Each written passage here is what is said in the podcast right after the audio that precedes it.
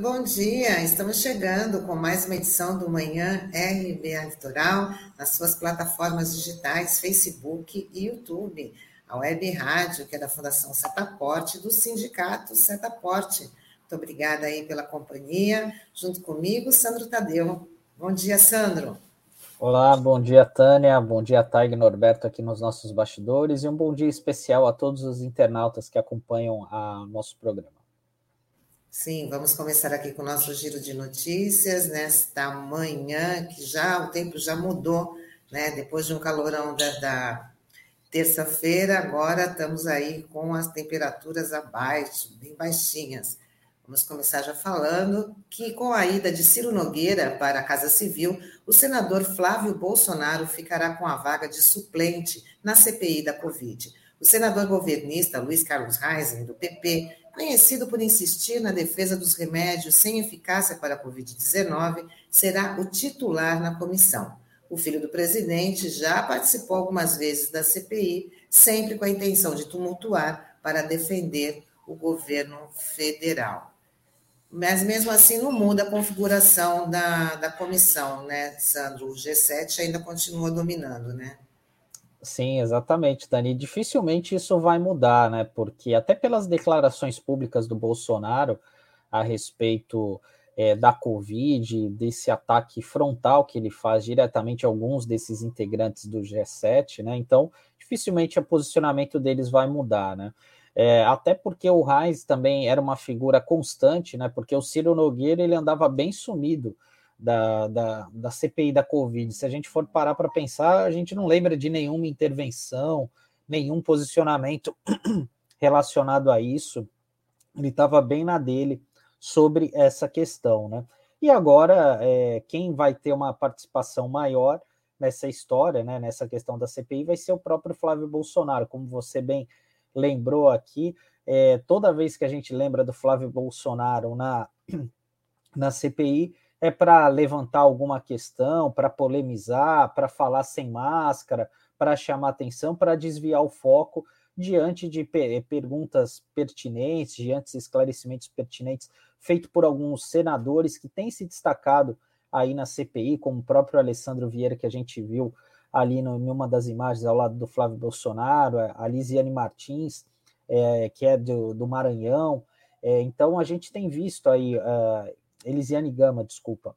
É, então a gente tem visto aí alguns senadores se destacando e agora é, é, tem que aturar o Reis, né? Que realmente tem uma figura bastante excêntrica, né? Vamos dizer assim, para em relação às suas opiniões, enfim, querendo forçar uma barra sobre essa questão da cloroquina, sobre esse tratamento ineficaz e até mesmo o governo agora finalmente caiu a ficha, né, depois de muitas mortes que poderiam ter sido evitadas sobre essa questão da vacinação, né, que realmente mudou o discurso do governo, né, assim como deve estar tá mudando também a cabeça de alguns deles agora com essa mexida aí na, na configuração, né, do, do, do governo com a vinda do, do ministro, do senador Ciro Nogueira agora como ministro da Casa Civil, que terá que tem a sua mãe como suplente, alguém que nunca participou da vida política, né? Então está é, tá alçada aí a figura de senadora da, da República. E a gente vai continuar falando sobre política, porque a Justiça Eleitoral absolveu o ex-prefeito de São Paulo, Fernando Haddad, da acusação de Caixa 2 nas eleições municipais de 2012. Com isso, fica derrubada a condenação de primeira instância que havia sido imposta ao petista, que era de quatro anos e seis meses de prisão em regime semiaberto. A relatoria do tribunal entendeu que não há provas para condenar Fernando Haddad pelo suposto delito. Tá aí, é mais uma acusação que foi feita, né? Que normalmente essas coisas acontecem durante o período eleitoral, às vésperas do período eleitoral, e que, de uma certa forma, acaba prejudicando a imagem do candidato, né, no caso aí do Haddad, e muitas denúncias que acabam vindo à tona causam aquele barulho na, na imprensa, né, o que é normal, porque a imprensa acaba repercutindo, acaba falando, e mas acaba não, não se tornando nada de prático, né, nada, não, não se comprovam essas denúncias, né, então é, o problema é que isso ocorre com uma certa demora, né? A justiça eleitoral é, muitas vezes é, é, muito importante, né? Mas é, nesse caso, né, numa acusação grave como essa, né, isso acaba tendo efeito imediato, né? E agora a gente está falando em 2021, né? Passado-se quase nove anos de, uma, de um fato que teria ocorrido, então é muito tempo, né, Tânia? Então é, fica isso causa muito efeito e tem consequência, né? Como a gente tem visto aí, como a eleição de 2018, né? Como o ex-presidente Lula acabou sendo retirado de uma eleição que ele liderava as pesquisas, né? Até meses antes do pleito e acabou sendo é, escanteado por conta dessa questão da Lava Jato, do Sérgio Moro, enfim, e teve seu acabou sendo preso de uma forma injusta, né? Por quase por quase um ano e meio e agora hoje está livre, sem condenação nenhuma. Sim, e aí o Haddad teve que, né, que assumir aí a candidatura e tudo isso aí teve uma, uma grande repercussão. Mas agora vamos falar de mais uma do pacote de maldades do, do Bolsonaro, que ele vetou o projeto de lei que facilitaria o acesso a remédios orais contra o câncer. Depois que o texto passou no Congresso, empresários de planos de saúde começaram a pressionar o presidente pelo veto integral. E aí, Bolsonaro disse que foi obrigado a tomar essa decisão. Usou também como justificativa a falta de verba do governo. Entidades em defesa de pacientes com câncer lamentaram a decisão. É uma, um projeto que facilitaria aí o acesso desses pacientes com câncer né, aos, a esses remédios que são caríssimos, mas que teriam direito a ter, a ter de graça, e o presidente acabou vetando essa possibilidade para os pacientes de câncer. Aí também agora cabe ao Congresso também derrubar esse veto do presidente, né? Sim, com certeza, Tânia, até porque essa é uma, é como você falou, né? São medicamentos muito caros é, e que tem um efeito positivo aí para o tratamento dos pacientes, né? Enfim, e, e, assim, infelizmente, a gente tem que apelar para um projeto de lei, para uma lei para obrigar os planos de saúde a adotarem né, esse tipo de custo, né? Porque, infelizmente, a Agência Nacional de Saúde Suplementar, né, a ANS, que deveria regular isso, deveria aprovar isso o quanto antes, porque a ANS, antes de fazer a defesa das empresas, né, é, dos planos de saúde, que tem faturamentos milionários aí ao, ao, longo dos anos, a gente tem visto isso, mas tem que pensar primeiramente no cidadão, no paciente, no cliente, né? Porque esse é, é, a, é, é a essência de tudo isso, né? Então, é, é, e a gente sabe que né, a gente tem pessoas conhecidos que, eh, que tiveram câncer, ele sabe da, da importância desses medicamentos, né, que acaba tendo um efeito até melhor, superior, e muitas vezes, por conta dessas negativas dos planos de saúde, as pessoas se veem obrigadas a, a recorrer à justiça, a ficar numa briga, o que acaba gerando ainda mais dor de cabeça, mais estresse para os familiares, para o paciente. Então é, é muito complicado essa questão. Infelizmente, a gente tem que é, é apelar para a lei, né? Fazer uma lei para fazer isso. E a gente espera que o Congresso Nacional faça a sua parte e derrube o veto para que isso possa é, seguir adiante. Embora a gente saiba que existe um lobby muito grande né, por parte das operadoras de planos de saúde é, entre os congressistas. Né? Então, vamos ver, a gente espera e torce para que isso realmente caia. É, e falta muita humanidade, né? Porque esse tipo de, de tratamento na, na via oral, ele é, ele é menos agressivo do que aqueles tratamentos tradicionais de câncer, né? Uma quimioterapia, uma radioterapia. Então, é um tratamento, assim, um pouco, um pouco mais, mais leve. Então, faltou muita humanidade por parte do, do, do governo em ceder essas pressões dos, do, das operadoras de planos de, de saúde, né, por conta de, dessa questão, né, Sandro? Ah, com certeza, Tânia. É, não dá para a gente ficar é, tomando decisões somente com base na letra fria da lei, do, com base dos números, né? Porque senão a gente acaba cometendo injustiças. E somente quem teve um familiar que passou por, por uma situação como essa, com câncer, sabe os efeitos colaterais, né, que tem esse tipo de tratamento. Então, é, a gente precisa, é, é tem horas que a gente precisa sair dessa questão burocrática, né, enfim, é, para que a gente possa avançar de fato. E dando continuidade aqui, a gente vai falar sobre, continuar falando sobre as eleições do ano que vem, porque o ministro Luiz Roberto Barroso, presidente do Tribunal Superior Eleitoral, escalou uma equipe para monitorar notícias falsas nas redes sociais. Isso já havia sido feito nas eleições de 2020 e deve se repetir nas eleições de 2022.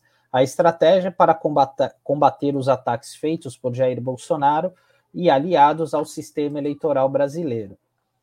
Então, realmente é uma iniciativa importante aí do TSE para combater essa questão do, é, das notícias divulgadas aí pelo presidente sobre a insegurança né, da, da, da, urna eleitoral brasileira, enfim, que seria atrasada, que houve fraudes na eleição, e aquela coisa, né, Tânia, aquela, como já falava antigamente, aquela mentira repetida mil vezes acaba se tornando verdade, né? E assim, isso de uma certa forma tem começado a pautar a, a, sociedade, a sociedade civil, tem começado a discutir mais esse assunto e muitas vezes tem informações muito enviesadas sobre isso, porque acaba recebendo essas informações sobre o WhatsApp, o presidente acaba pautando o noticiário político, é natural, né? A imprensa tem que cobrir, tem que repercutir esses assuntos. Inclusive, é, tem pesquisa já mostrando que algumas pessoas têm mudado de ideia sobre essa questão da urna eletrônica. Então,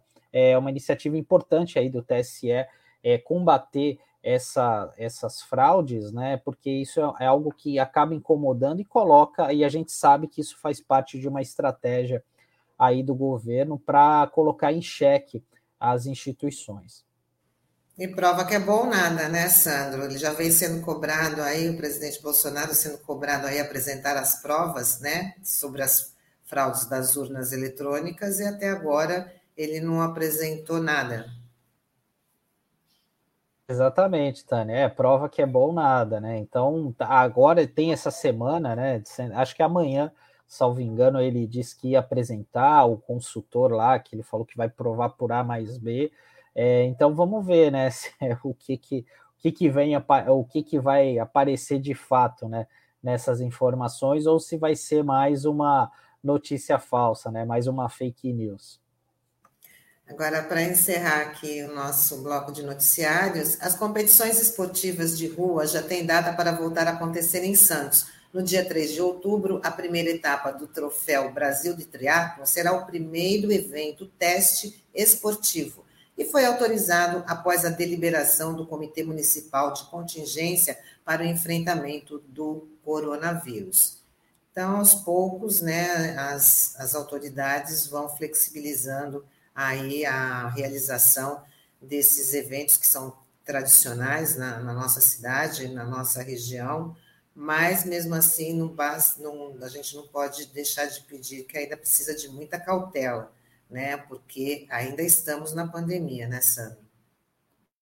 Com certeza, Tânia, a gente precisa ter esse cuidado. É, Santos foi escolhido aí é, como esse evento teste aí para o esporte, porque Santos tem essa característica, né, de ser, tinha até o título, né, até recentemente da cidade mais esportiva do Brasil, e acaba e, e esses grandes eventos acabam também é, ajudando a dinamizar a economia local, né? Porque você acaba atraindo pessoas, que nem o, o triatlon, né? É uma competição internacional que às vezes até atrai, traz também é, é, competidores de fora para estar tá participando, e muitas vezes essas pessoas, né, a equipe, acabam ficando aqui na cidade até por alguns dias, aproveitando, né? Então, é, aos poucos a gente precisa é, ir retomando essa questão do esporte, né? E como você falou, tem que ter toda a cautela, todo o cuidado em relação a isso, para porque assim a gente tem visto assim até nos Jogos Olímpicos, né, onde você tem aquele mundo de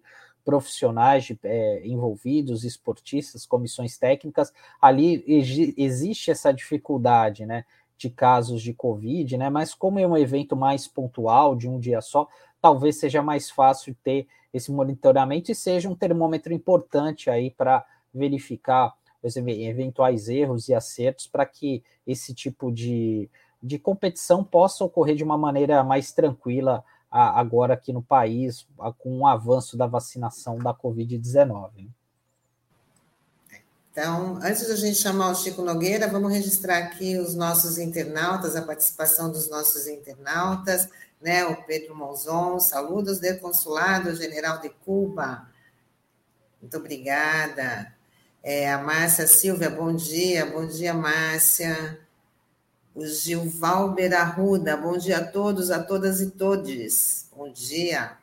Ele também fala TV Resistência Contemporânea Presente.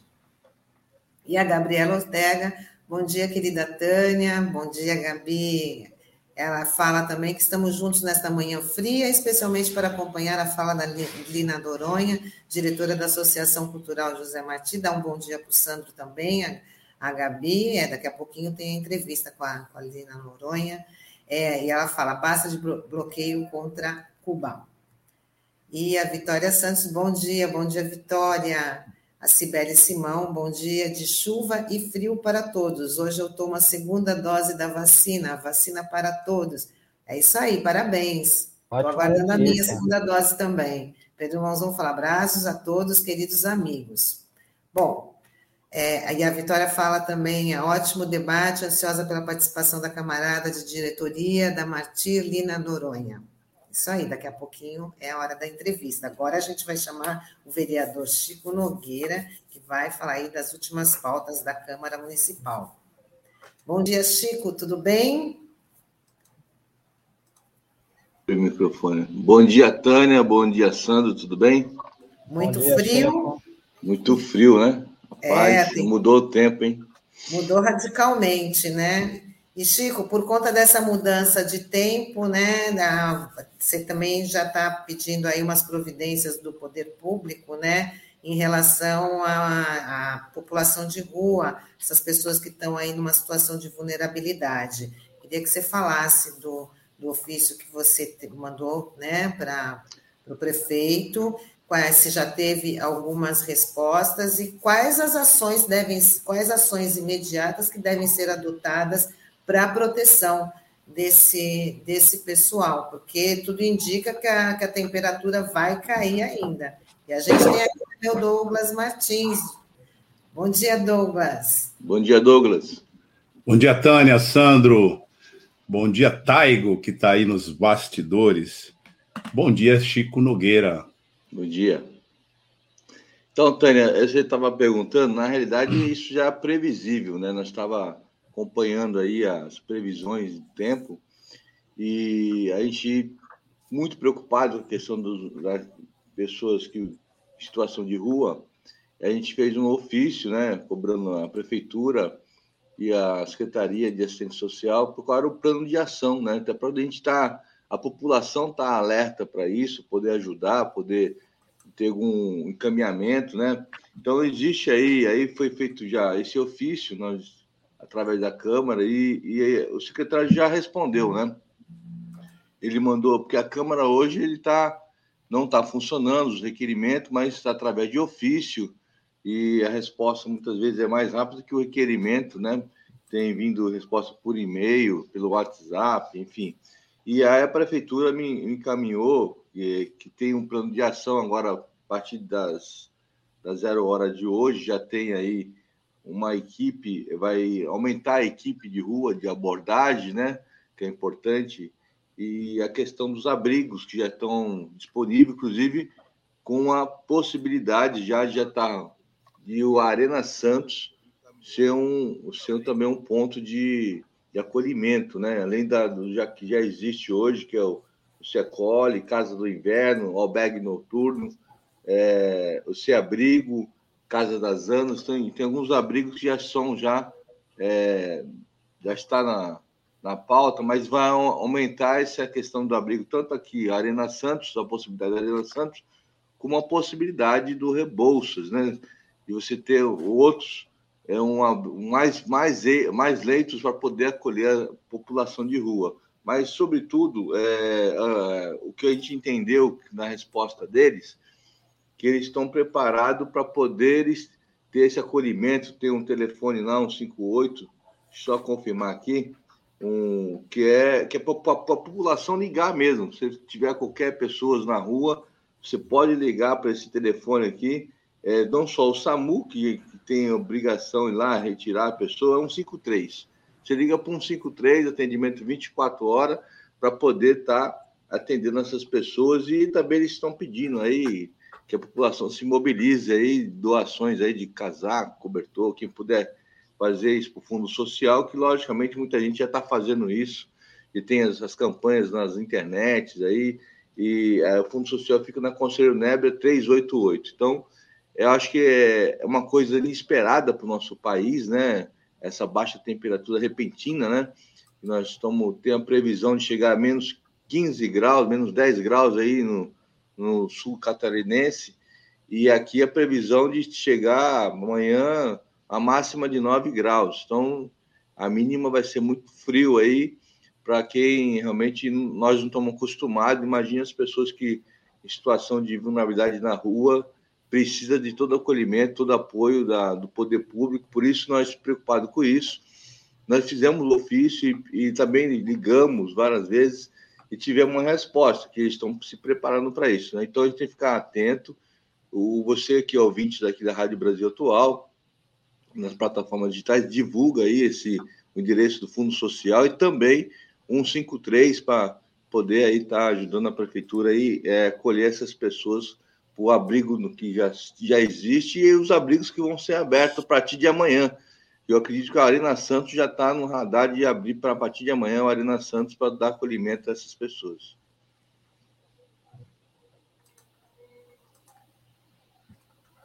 Chico, é, bom dia. Eu queria que você falasse é, também que você teve, é, não, não, participou das últimas edições aqui do programa, né? Mas você fez uma importante audiência pública aqui na Câmara é, ao longo desse mês, durante o recesso na Câmara, para falar sobre a situação dos moradores da rua João Carlos da Silva, lá no São Manuel, né? É, e teve até uma decisão é, judicial importante, né, impedindo a, a, a decisão para que a prefeitura não faça mais nenhum despejo do local. Eu queria que você falasse um pouco dessa audiência pública que você promoveu e quais foram as suas impressões ali daquele da, das falas dos representantes da prefeitura. É boa pergunta, Sandro. Na realidade, queria até parabenizar a doutora Gabriela Ortega, que deve estar nos acompanhando aqui agora, né, com toda a entrevista que vai ser da Lina agora, que é logo em seguida, é, na realidade, essa liminar que a doutora Gabriela Ortega veio só confirmar lá o Supremo Tribunal Federal. Foi uma, um absurdo que foi feito com aquelas, aqueles moradores ali, das pessoas que, que ocuparam ali. As pessoas ocupam porque não tem onde morar. Sabe? Na realidade, é, o déficit habitacional da Baixada Santista é muito grande. Santos não fica atrás. Eu tenho mais de 100 mil pessoas aí morando em situações de vulnerabilidade social e não tem projeto habitacional, né? Então, é, a prefeitura, ela não tendo projeto e ela já, ela, as pessoas que conseguem um, um pedaço de chão para poder minimamente se abrigar, ela vai lá e, no, no, meio de uma pandemia, sem explicação nenhuma, porque, na verdade, a audiência pública foi, teve o motivo de encontrar uma explicação, né? tentar achar um, quem foi que deu a ordem, e a gente, dentro daquela audiência, a gente descobriu que nem a, a, a, a Coab né, estava ciente, pela declaração das próprias pessoas que estavam na audiência pública, e daquela, daquela ação. Então, ninguém, ninguém conhece, ninguém sabe, ninguém viu, né? É, depois teve lá uma, uma nota do, da Secretaria de Serviço, de Serviço Público, que, que executou uma, um pedido da Coab, né, de dois anos atrás, ou seja, um pedido que era para fazer dois anos atrás, agora que é executado no meio de uma pandemia, sendo que tem um, toda uma decisão do Supremo Tribunal Federal proibindo qualquer tipo de despejo. Então, acho que foi uma, uma ilegalidade, uma arbitrariedade muito grande, né? É, da, da, própria prefeitura, foi assim, audiência, nós constatamos isso, né? E a partir dali a gente fala, não tem que ter mais nada. Então, a doutora Gabriela Ortega, obrigado, Gabriela, está aqui fazendo uma menção também. ela entrou com ação muito bem feita e ela conseguiu eliminar, que é, que, com certeza, era uma coisa que tinha que ser feito e que a prefeitura tem que obedecer às decisões dos tribunais, né? Então, eu acredito que aquela, aquelas pessoas estão lá e não teve nenhum tipo de assistência social prévia, né? Porque, assim, o, se tiver que, mesmo que, digamos, imaginar que não estamos aqui num, numa pandemia, né? Fosse fazer qualquer tipo de, de, é, de reintegração, o doutor Douglas está aí, pode até falar também um pouco sobre isso. Existe um protocolo, Sandro, ele tem que ter todo um cadastro prévio das pessoas, uma assistência, ver se as pessoas estão no CRAS, essas pessoas têm aí a possibilidade de ir para um abrigo, oferecer o abrigo para as pessoas, e nada disso foi feito. Simplesmente chegaram lá com a polícia, com a guarda municipal, e para tirar as pessoas de lá, e sem nenhum tipo de explicação e a ordem, e pior, tirar as pessoas de lá e sumiram com o material das pessoas, que é o patrimônio daquelas pessoas, né? Então, ninguém é, deu conta do material, outra arbitrariedade da prefeitura, e a audiência constatou tudo isso. A gente está encaminhando essa, toda essa audiência que foi feita, essa ata, a gente vai encaminhar aí para o Ministério Público para que possa investigar quem foi que errou de fato nessa desocupação que foi feita lá no São Manuel. Muito assim, muito triste numa situação de frio que nós estamos passando no inverno e no meio de uma pandemia, viu? muito triste mesmo.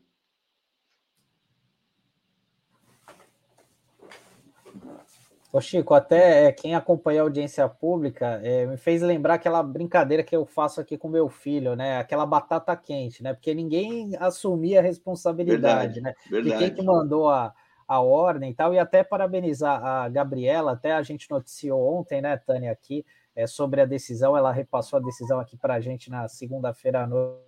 E a gente mencionou aqui na, na edição de ontem do programa dessa importante conquista aí para é, para os moradores. É uma vitória ainda que parcial, né? Mas acaba fazendo valer que ah, essa é uma luta mais do que justa. Sim, com certeza. Douglas, que pode falar, Douglas. Não, é, o, a questão que apareceu na audiência pública, eu estava presente lá, foi exatamente essa que o Chico comentou, né? Uma situação bem é, complicada, porque havia um documento subscrito pela Coab para retirar os moradores daquela região. E a Coab, na audiência pública, disse que ela não tinha procedido retirada de nenhum morador, que isso não era verdade. Ela disse isso na audiência pública. E aí tinha um documento que fazia referência a ela. Então, é, eu tive participação, como o Chico falou, nessa audiência. Ali participei como advogado, e aí eu informei que, bom, se era aquilo, então tinha um. Ali, é, não era mais um ilícito, que era a retirada dos moradores. É, contra uma determinação do Supremo Tribunal Federal que impede que haja qualquer tipo de remoção durante a pandemia. Isso é uma ordem do Supremo Tribunal Federal. Uma ordem que vincula todo mundo: União, Estado e município. E a prefeitura aqui parece que não tomou conhecimento dessa ordem e procedeu, porque ela fez isso, em parte, ela cometeu uma violência contra aqueles moradores de uma recente ocupação ali na João Carlos da Silva. Mas a Coab compareceu dizendo que não tinha partido dela a ordem. Então o Chico tinha proposto uma audiência pública para apurar um ilícito, e na verdade apareceram três ilícitos, porque o primeiro ilícito é esse, de você descumprir a ordem do Supremo Tribunal Federal. Alguém tem que responder por isso. Né? Mas aí, quando a Coab comparece na audiência e diz que não foi ela, então aí tem mais dois ilícitos, porque tinha um documento. Então, ou é uma falsidade ideológica, ou seja, aquele documento era falso, ou botaram falsamente a Coab num documento verdadeiro, e a gente não sabe quem produziu, porque essa, foi, essa foi a situação curiosíssima na, na audiência pública. Ou então, quem chegou lá tirando as pessoas se fez passar né, por autoridade municipal. Eram três ilícitos. Então, o que aconteceu é que a própria Coab manteve, ela sustentou durante a audiência o fato de que ela não era responsável por aquilo. Ela sustentou isso. Então, ficou uma situação bem complicada.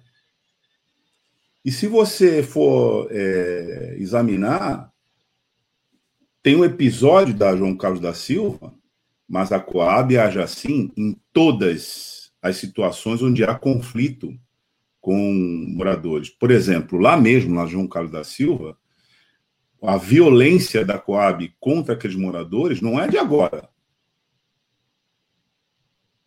Ela começou isso em 2008, 2000, 2018. 2018, nós estamos em 2021. Faz três anos que ela ataca aqueles moradores. E não é qualquer ataque. Ela tira faz um, uma outra, um outro procedimento falso, que é convencer as pessoas de que elas têm que ir assumir uma, uma dívida né, como mutuário no conjunto habitacional. A pessoa sai, muitas vezes, ela sai atemorizada, portanto, é uma coação, né? Porque se você chega na casa da pessoa e diz assim: se você não sair, a polícia vai vir te tirar. Muitas pessoas saíram atemorizadas de lá e viraram mutuários do Santos Ó. E agora não conseguem pagar a prestação lá. Então, é um processo de refavelização. Isso começou em 2018. E as pessoas é, ficaram realmente apavoradas. E elas acharam que, que iam sair. Mas eles se organizaram, fundaram uma associação e estão reivindicando a regularização fundiária lá. Que é um exemplo, ali na João Carlos da Silva, no Jardim, é, no Jardim São Manuel, do que deve acontecer na em grande parte da cidade. Sabe por quê, Tânia, Sandro? Porque a maior parte dos bairros da zona noroeste eram áreas da União. As pessoas estão instaladas lá há décadas e não conseguem o título de propriedade do seu imóvel. Então a luta vai ter que ser essa. Claro que a prefeitura precisaria já de muito tempo, prefeitura que nem tem uma secretaria de habitação, não é isso, Chico? Nem tem uma secretaria de habitação. A prefeitura já deveria ter incluído isso no seu programa de ação há muito tempo. Não o fez. Não fez. Então, os moradores vão tirando isso à força, porque isso é a luta social. Então, isso é parte de um processo muito maior aqui na cidade de Santos, que me parece que a cidade vai tomando consciência desse fato agora. E o episódio da João Carlos da Silva, eu, eu avalio que é um que ele é exemplar. Porque não é só João Carlos da Silva, a gente tem o, a ocupação lá da Bela Vista, que recebeu esse nome pelos próprios moradores que ocuparam lá, né, no Morro de São Bento, lá ao lado da Vila Progresso. A gente tem o Jardim Piratininga, onde a Ecovias quer retirar à força né, também uma parte dos moradores de lá e não vai conseguir retirar, pelo que a gente viu agora em, decentes, é, em recentes decisões judiciais que a gente está acompanhando, acho até que o Chico poderia falar sobre isso.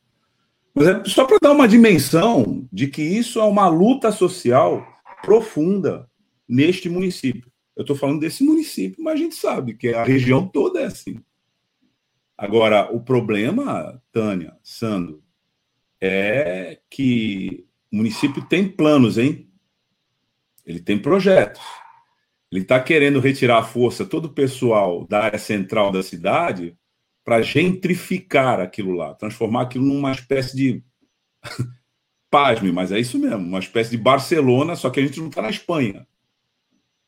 Né? Quem é que vai usar aquilo?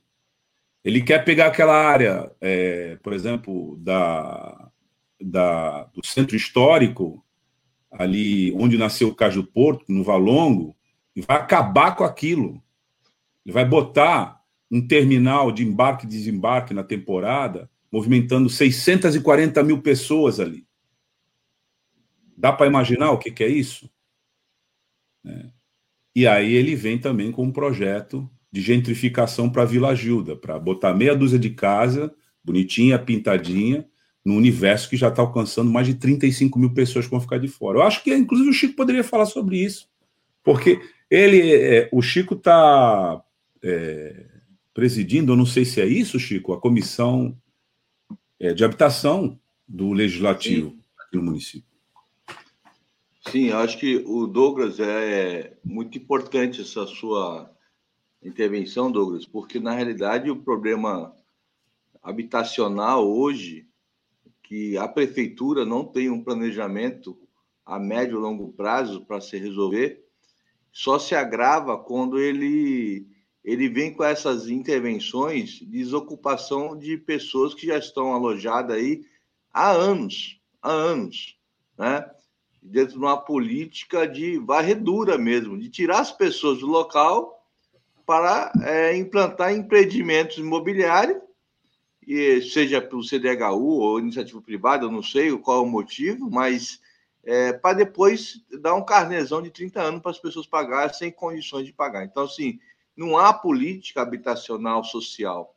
Então, é muito bem lembrado, você colocou, o Jardim São Manuel, Jardim Piratininga, que passa por essa mesma situação, o próprio Bela Vista, a própria Bela Vista, né?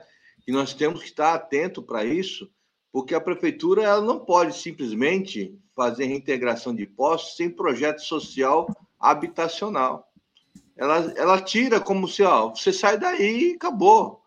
Mas ele vai para onde? Vai para o abrigo? Os abrigos já estão lotados. Nós acabamos de falar aqui na situação de pessoas em situação de rua. Para onde uma família leva o, o, todo o seu todos os seus pertences, seus patrimônios, você, você compra para um abrigo. Você não leva, leva só a roupa do corpo, né?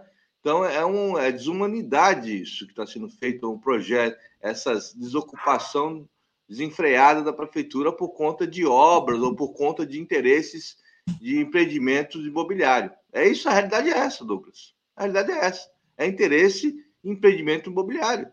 Não há projeto social para habitação e não tendo um projeto, eles vêm implantar os famosos PPPs, Douglas.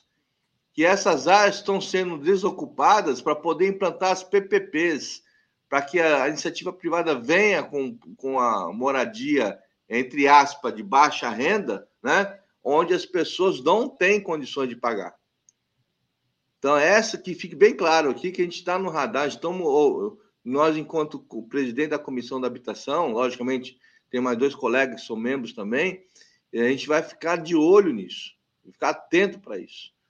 Porque não podemos permitir que o Poder Executivo venha a fazer essa varredura, como é, é isso que se chama mesmo, a varredura dos espaços, para poder implantar empreendimentos de PPPs, sem projeto social, muitas pessoas precisando de moradia. Então, bem lembrado, você falou, a questão do porto ali também, a questão é emblemática a questão do balongo. Existe um TAC, o termo de ajuste de conduta, que a autoridade portuária não obedece, não respeita. Vai ser derrubado o armazém para criar é, estacionamento de trem, né? E esse, é, essa questão do, é, do terminal de passageiro, como você mesmo diz aqui na, na rede Brasil Atual, é um caô. Isso aí é um caô, que é uma grande mentira porque ali não tem calado, não tem como entrar é, é, grandes embarcações de passageiro ali. Então é somente um caô para poder desviar o, o TAC e favorecer o empreendimento ferroviário é, da Rumo, que é isso que está em jogo, é a questão do porto. Mas, bem lembrado, eu acho que é importante falar aqui, né? É, acho que nós temos que estar sempre atento para isso. Nós, na comissão, vamos estar sempre operando no sentido de fiscalizar e fazer com que a, a população em movimento de moradia se organize para a luta, que é, é isso que nós precisamos. Olha, Chico, e é importantíssimo que, que a gente entenda essa dinâmica que você descreveu aqui, porque isso está tudo articulado. Há o mesmo escritório de arquitetura e urbanismo contratado, ou pelo menos pré-contratado, para produzir aquela intervenção no DIC da Vila Gilda, que foi anunciada pelo chefe do Poder Executivo, com pouco e circunstância, numa ONG instalada lá, e que foi numa cerimônia preparada, mas não teve diálogo pré, prévio com é, os moradores, como deve ser feito, e você tem feito bastante isso, você e outros, mas eu destaco aqui você, porque nós, a gente acabou de falar da audiência pública. Então, a maneira de fazer isso é numa audiência pública também. Isso não foi feito. Não houve conversa com os moradores da Vila Gilda, que são, como eu disse, milhares, mas não serão todos contemplados ali. O que vai acontecer com os outros? Qual é o projeto de urbanização que o, o, o José Marques Carriço já cobrou aqui sobre esse episódio? Aí você está com esse problema lá no DIC.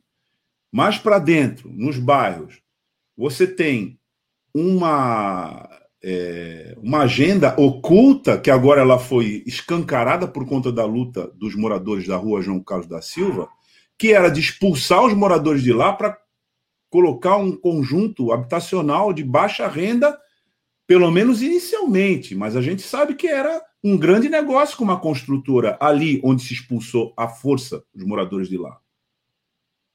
A gente sabe que no centro, o mesmo escritório que fez o projeto para é, a ocupação ali na Vila, na Vila Gilda é o mesmo escritório que está fazendo a gentrificação do, do centro, que é uma coisa grande. Eu acho que a gente precisaria discutir isso aqui.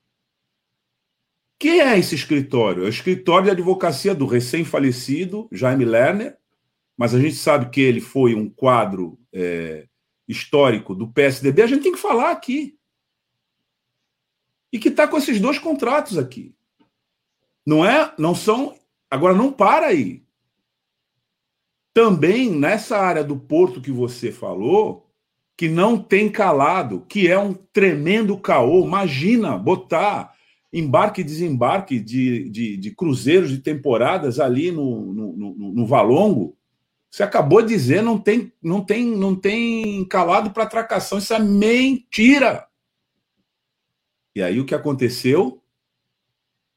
Eles botaram isso e estão vendendo isso para todo mundo dizendo que vai acontecer. Ora, não vai acontecer. Agora, Sandra, eu, é, Sandro, Tânia, veja bem, sabe quantas pessoas são movimentadas na temporada de cruzeiro entre novembro e abril em Santos?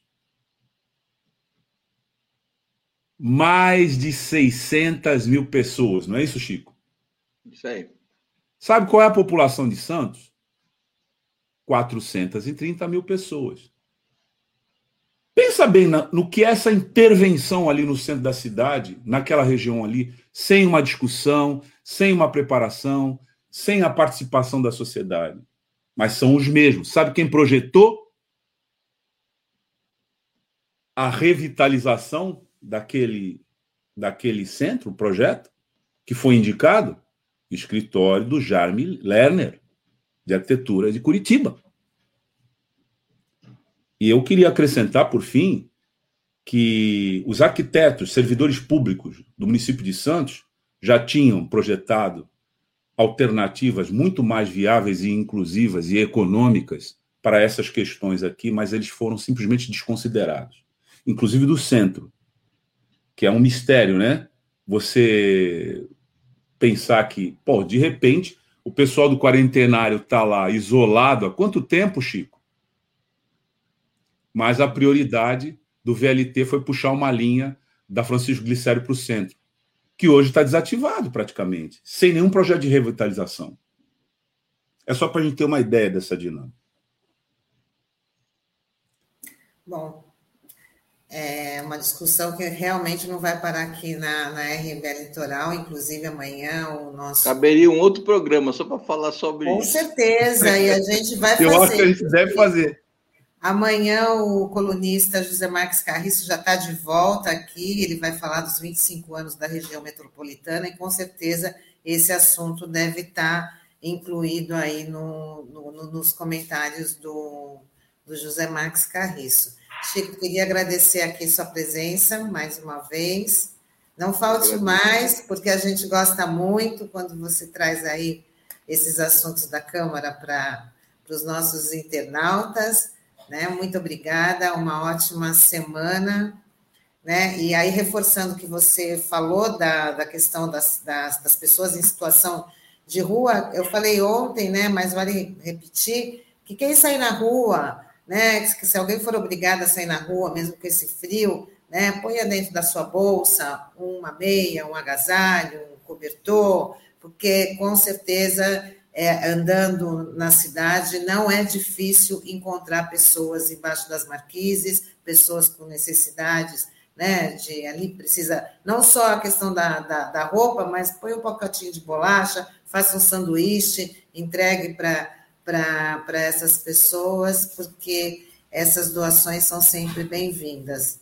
Né? Infelizmente, né, é, isso faz parte aqui da nossa, da nossa realidade na cidade. Você anda, não demora muito, você sempre encontra alguém embaixo de, de alguma marquise, nas ruas, nas calçadas, né?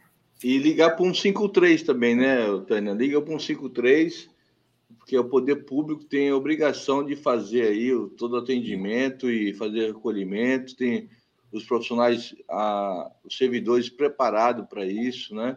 Importante também de fazer a ligação e você puder ligar e mandar também doações para o Fundo Social é muito importante nesse momento tão inesperado desse frio repentino, eh, nós temos que se mobilizar toda a cidade para ajudar aí o próximo. Obrigado pela, pela oportunidade aqui. Um abraço para o Sandro, Douglas, Tani e todos os ouvintes da RBA Litoral. Obrigada, Chico. Boa semana. Tchau, tchau. Tchau, tchau boa semana. Bom, a, a gente vai conversar aqui na Né, Oi? Oi? Não, agora é com você a apresentação, ah, a entrevista. Eu queria, eu queria, antes de apresentar e trazer a Lina, é, só complementar com o seguinte. É muito importante a gente ter, como você falou, né, muitíssimo importante a gente ter sentimento de solidariedade por quem está vulnerabilizado nesse momento. É muitíssimo importante. É, mas é, é muito importante que a gente entenda que é, esse fenômeno não é aleatório.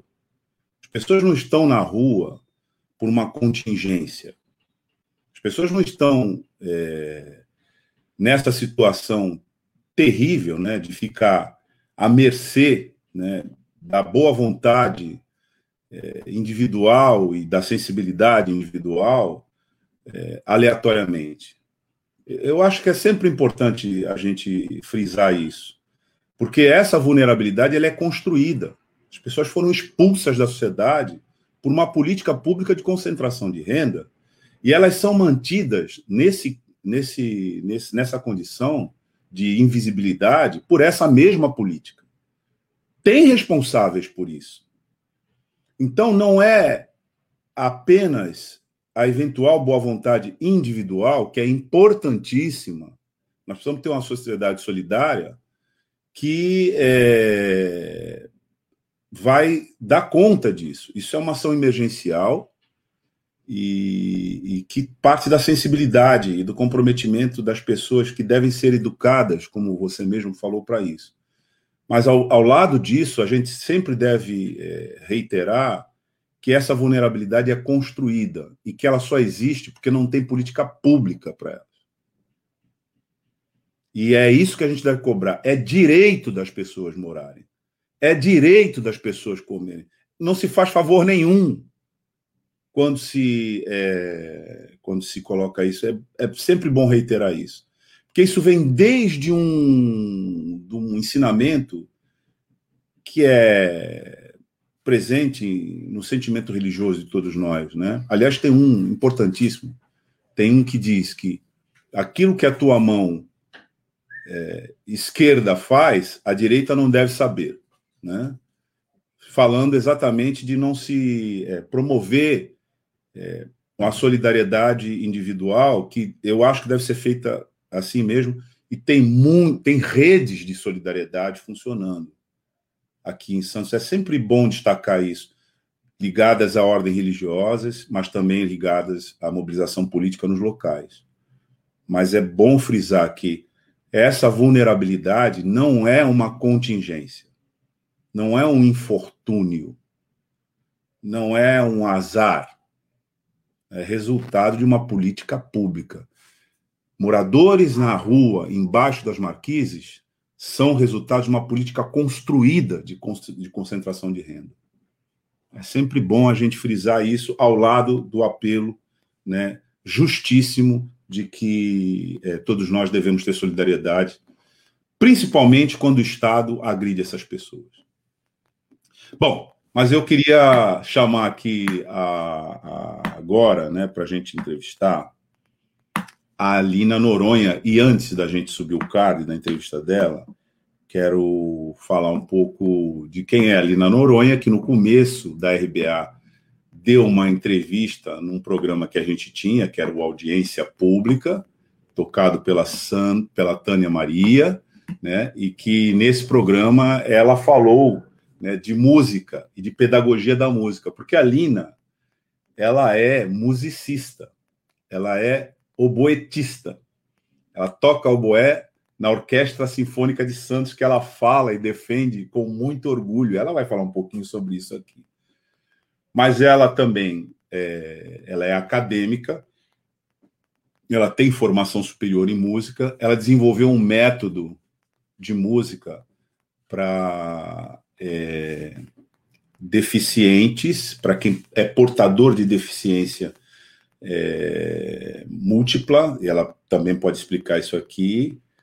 Ela já falou bastante sobre isso, e ela é integrante é, da Associação José Marti, né, que é a associação que aqui em Santos todos nós conhecemos, se dedica há muito tempo pela, na defesa da solidariedade a Cuba e com especial é, importância nesse momento em que Cuba está sob bloqueio norte-americano.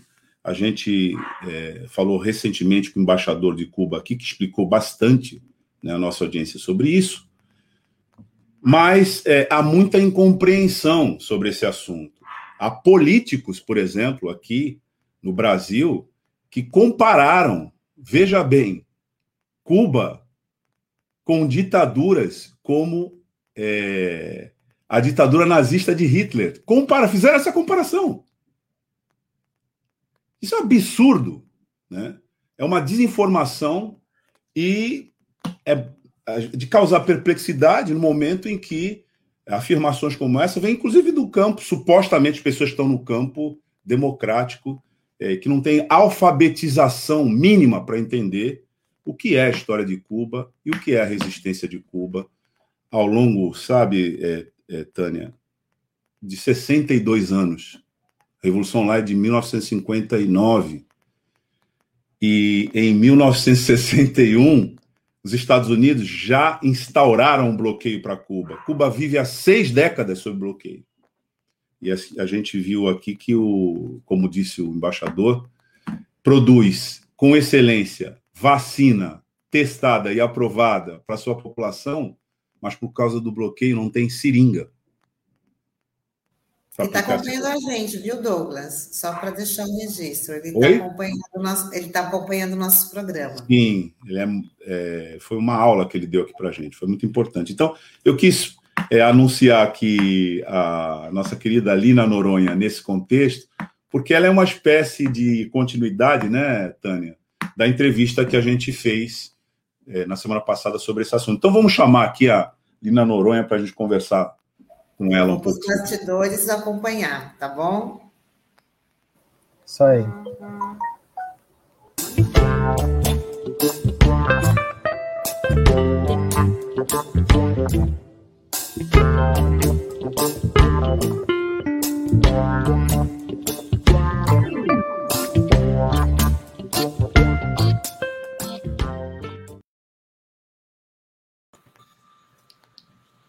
Bom dia, Lina. Bom dia, Douglas, tudo bem?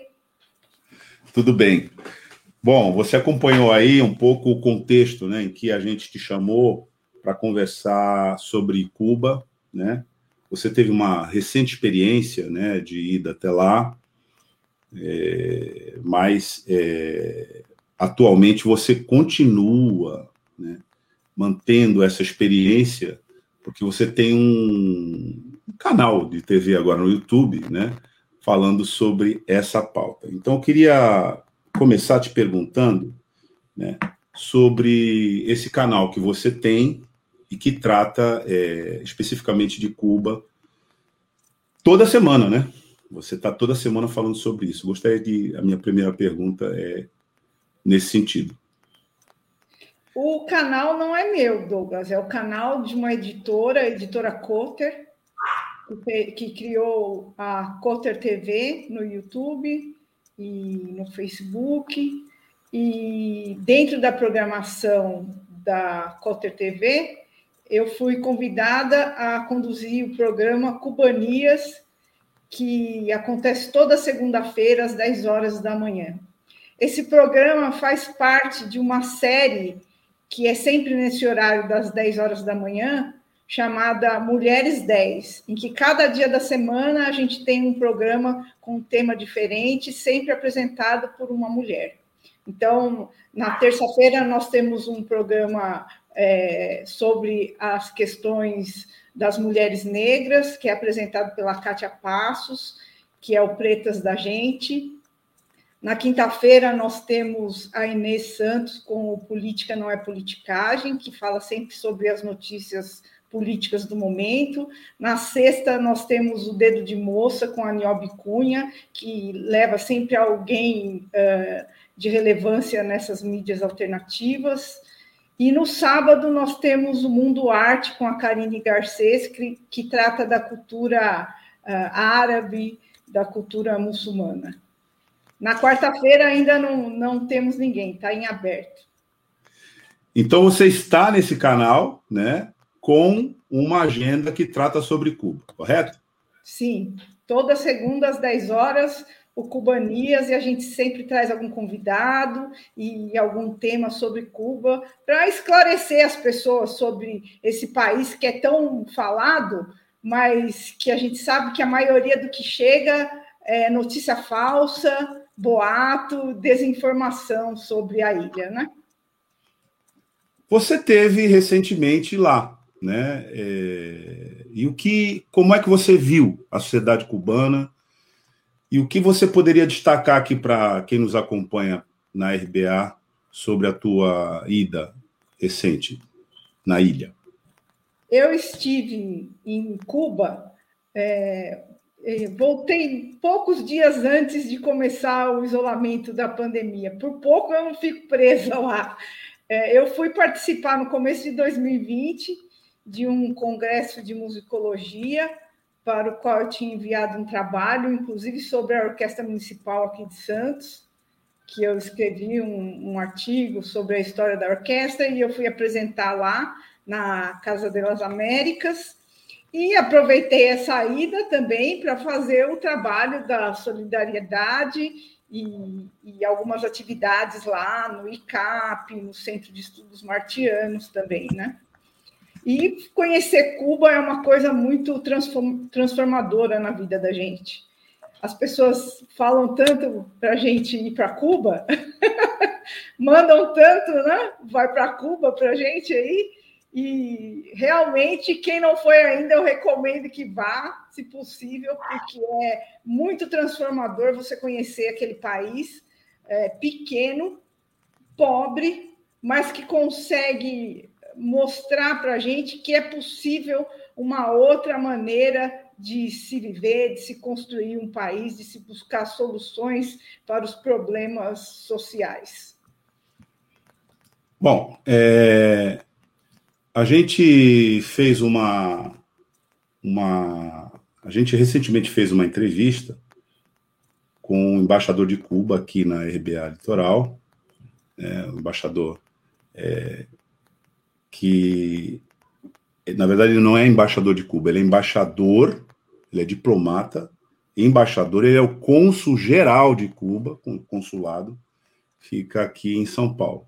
E ele falou de vários aspectos é, da resistência do povo cubano, mas ele destacou é, o empenho que o povo cubano tem de, em meio ao bloqueio, é, manter a sua população em condições dignas, um empenho bem sucedido de manter a sua população em condições dignas de subsistência. Ele disse, inclusive, o seguinte: que lá em Cuba, as pessoas.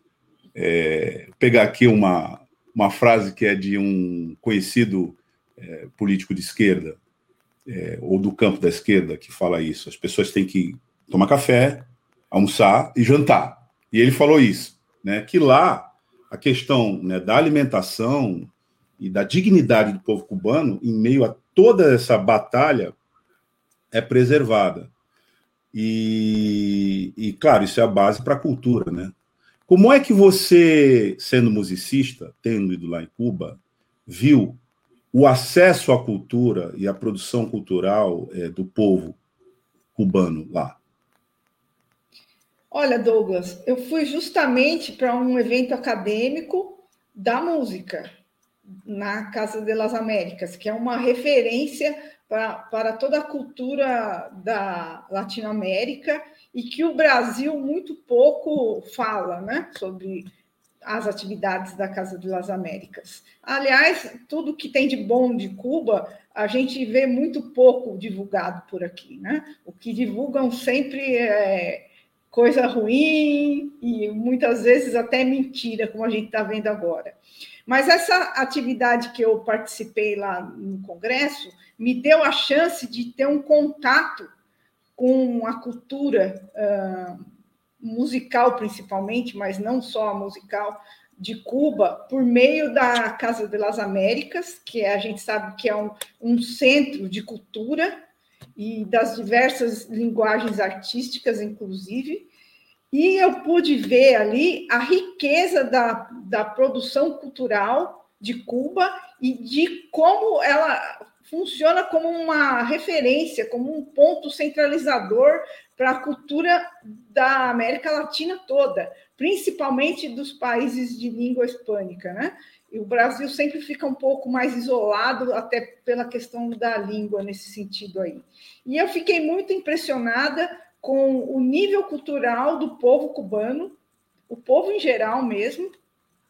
É, o congresso que eu participei era um congresso de musicologia, uma coisa acadêmica. E aqui no Brasil acontece, e em outros lugares eu já fui também, e é uma coisa que fica restrita ao meio acadêmico.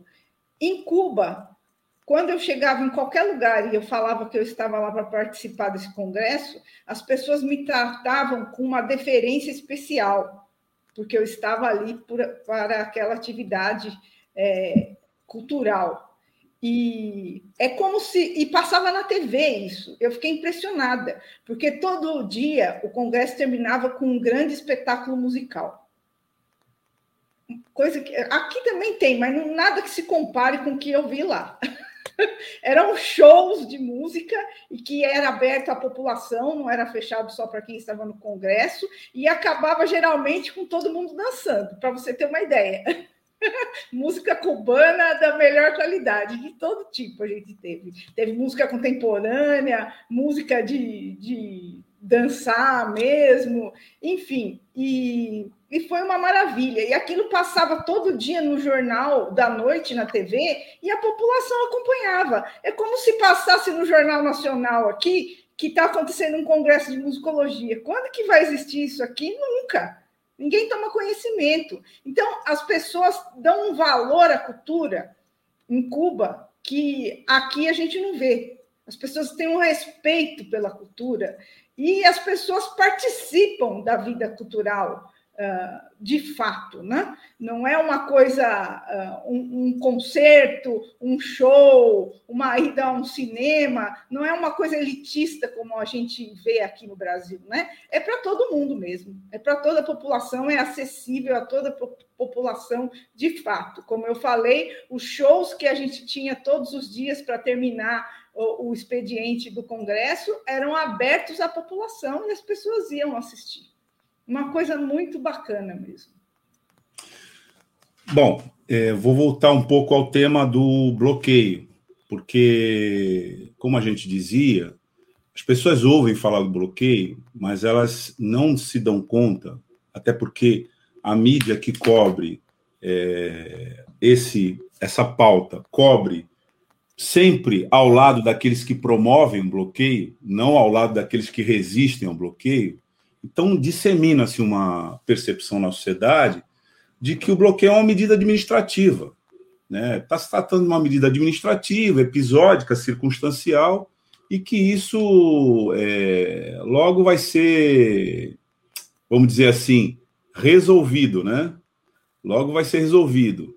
Mas o fato é, é que esse bloqueio tem, vai fazer 60 anos, em 18 de fevereiro do ano que vem, de 2022. E o Pedro Monson, que é o cônsul geral de Cuba e que esteve conosco conversando sobre esse assunto, ele discorreu sobre os vários períodos do bloqueio e identificou na fala dele que isso é uma medida que se adota em circunstâncias de guerra.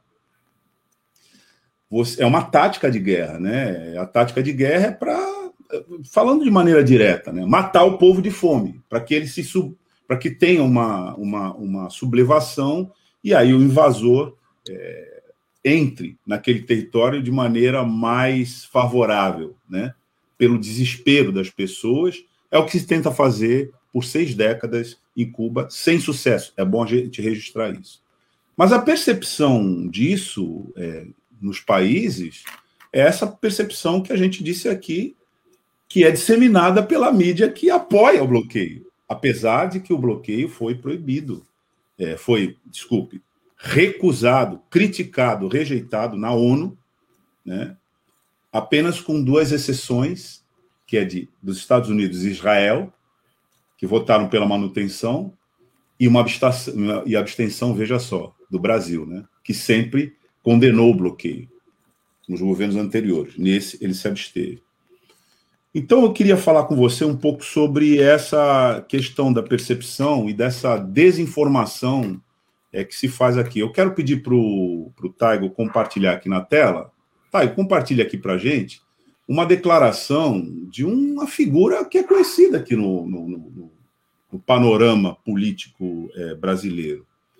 É o Ciro Gomes. E ele fez uma crítica a Cuba e comparou a ditadura, que ele chamou de ditadura em Cuba, ao país nazista, né? a Alemanha nazista.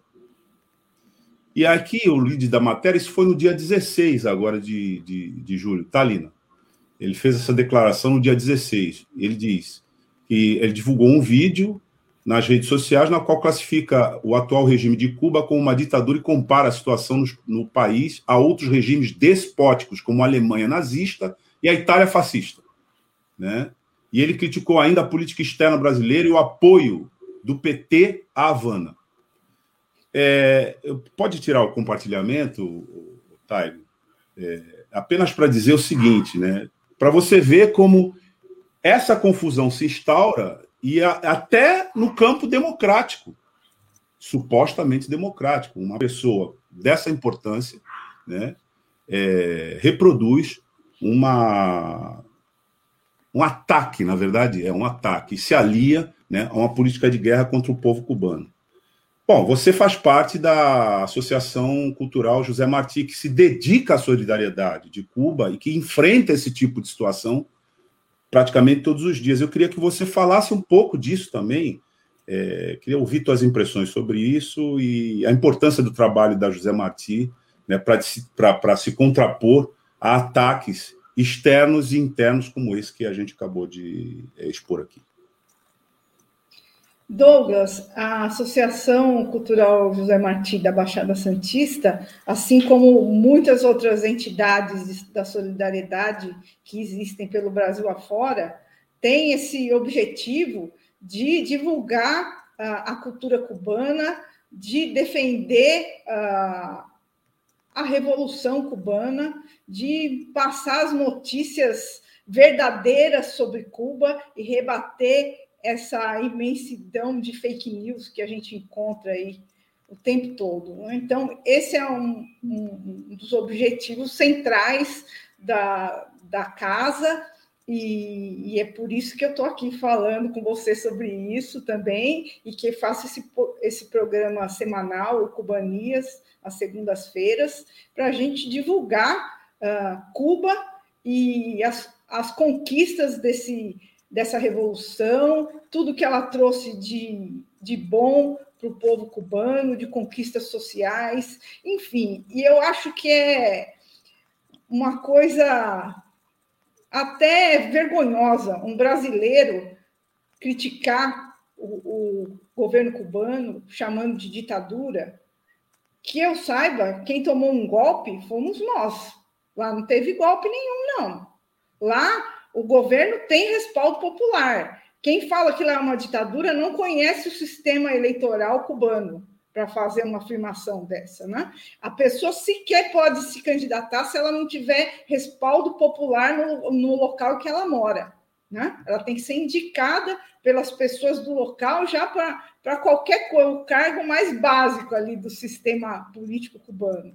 Então, isso é um absurdo. Aqui que nós tivemos uma eleição uh, manipulada por fake news, como a, a CPI aí está mostrando para a gente, fora o golpe que tomamos e uma presidenta que foi eleita legitimamente pelo povo brasileiro foi tirada. Cada vez está mais claro que sem motivo nenhum, sem nenhum crime, na verdade, né? Só motivos políticos. E então, que moral que, que um brasileiro tem para falar que Cuba tem uma ditadura? Agora, quanto ao apoio do PT, do presidente Lula a Cuba, isso aí já foi muitas vezes esclarecido que, na verdade, tanto o PT como o presidente Lula defendem a soberania dos povos, defendem o que está estabelecido na nossa Constituição, que é preciso respeitar a autonomia dos outros países e não interferir.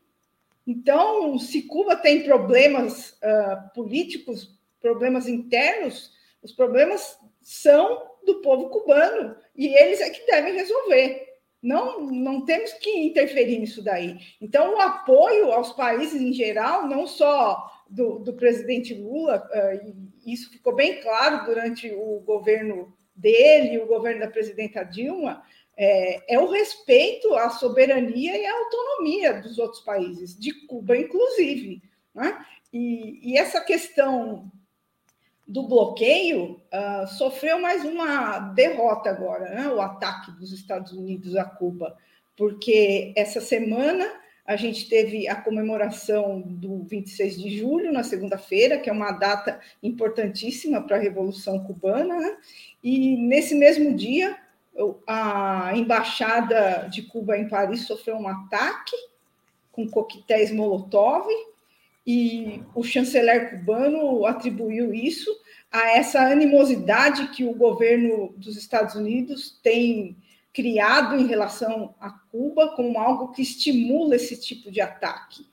E os Estados Unidos também essa semana é, recorreram à OEA para levar um documento pressionando os países a apoiarem a atitude dos Estados Unidos em relação a Cuba, que prometeu, uh, os Estados Unidos prometer, prometeram, inclusive, uh, mais sanções, mais ataques, e tomaram uma postura de acusar Cuba de desrespeito aos direitos humanos. Olha isso, olha o absurdo. Os Estados Unidos, que a gente vê toda hora cometendo uh, desrespeitos aos direitos humanos. Só para falar de uma coisa recente muito conhecida, tem o caso lá do George Floyd, que ficou, uh, que teve uma repercussão internacional. Né? O Brasil também apoiando essa barbaridade aí, essa postura dos Estados Unidos, porque o Brasil agora faz parte do que o presidente de Cuba, Dias Canel, chamou ontem de lacaios dos Estados Unidos, porque é isso mesmo, né?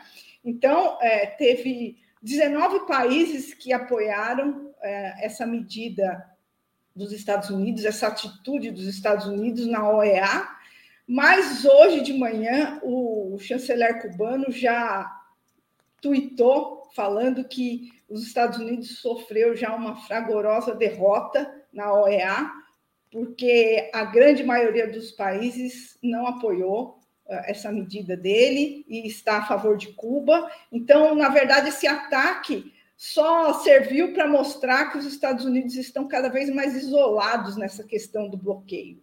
países que apoiaram os Estados Unidos na OEA foram, como eu falei, o Brasil, que a gente está passando mais essa vergonha internacionalmente, né? E países como a Colômbia, que a gente sabe que é uma outra sucursal do governo dos Estados Unidos aqui na América do Sul, a Ucrânia, que também é um outro governo de extrema direita que a gente conhece, e, e países como o Equador, a Guatemala, enfim, foram poucos países, né? 19 apenas. E aqueles que a gente já sabe que são totalmente submissos aos interesses dos Estados Unidos, né? Como infelizmente nós estamos agora.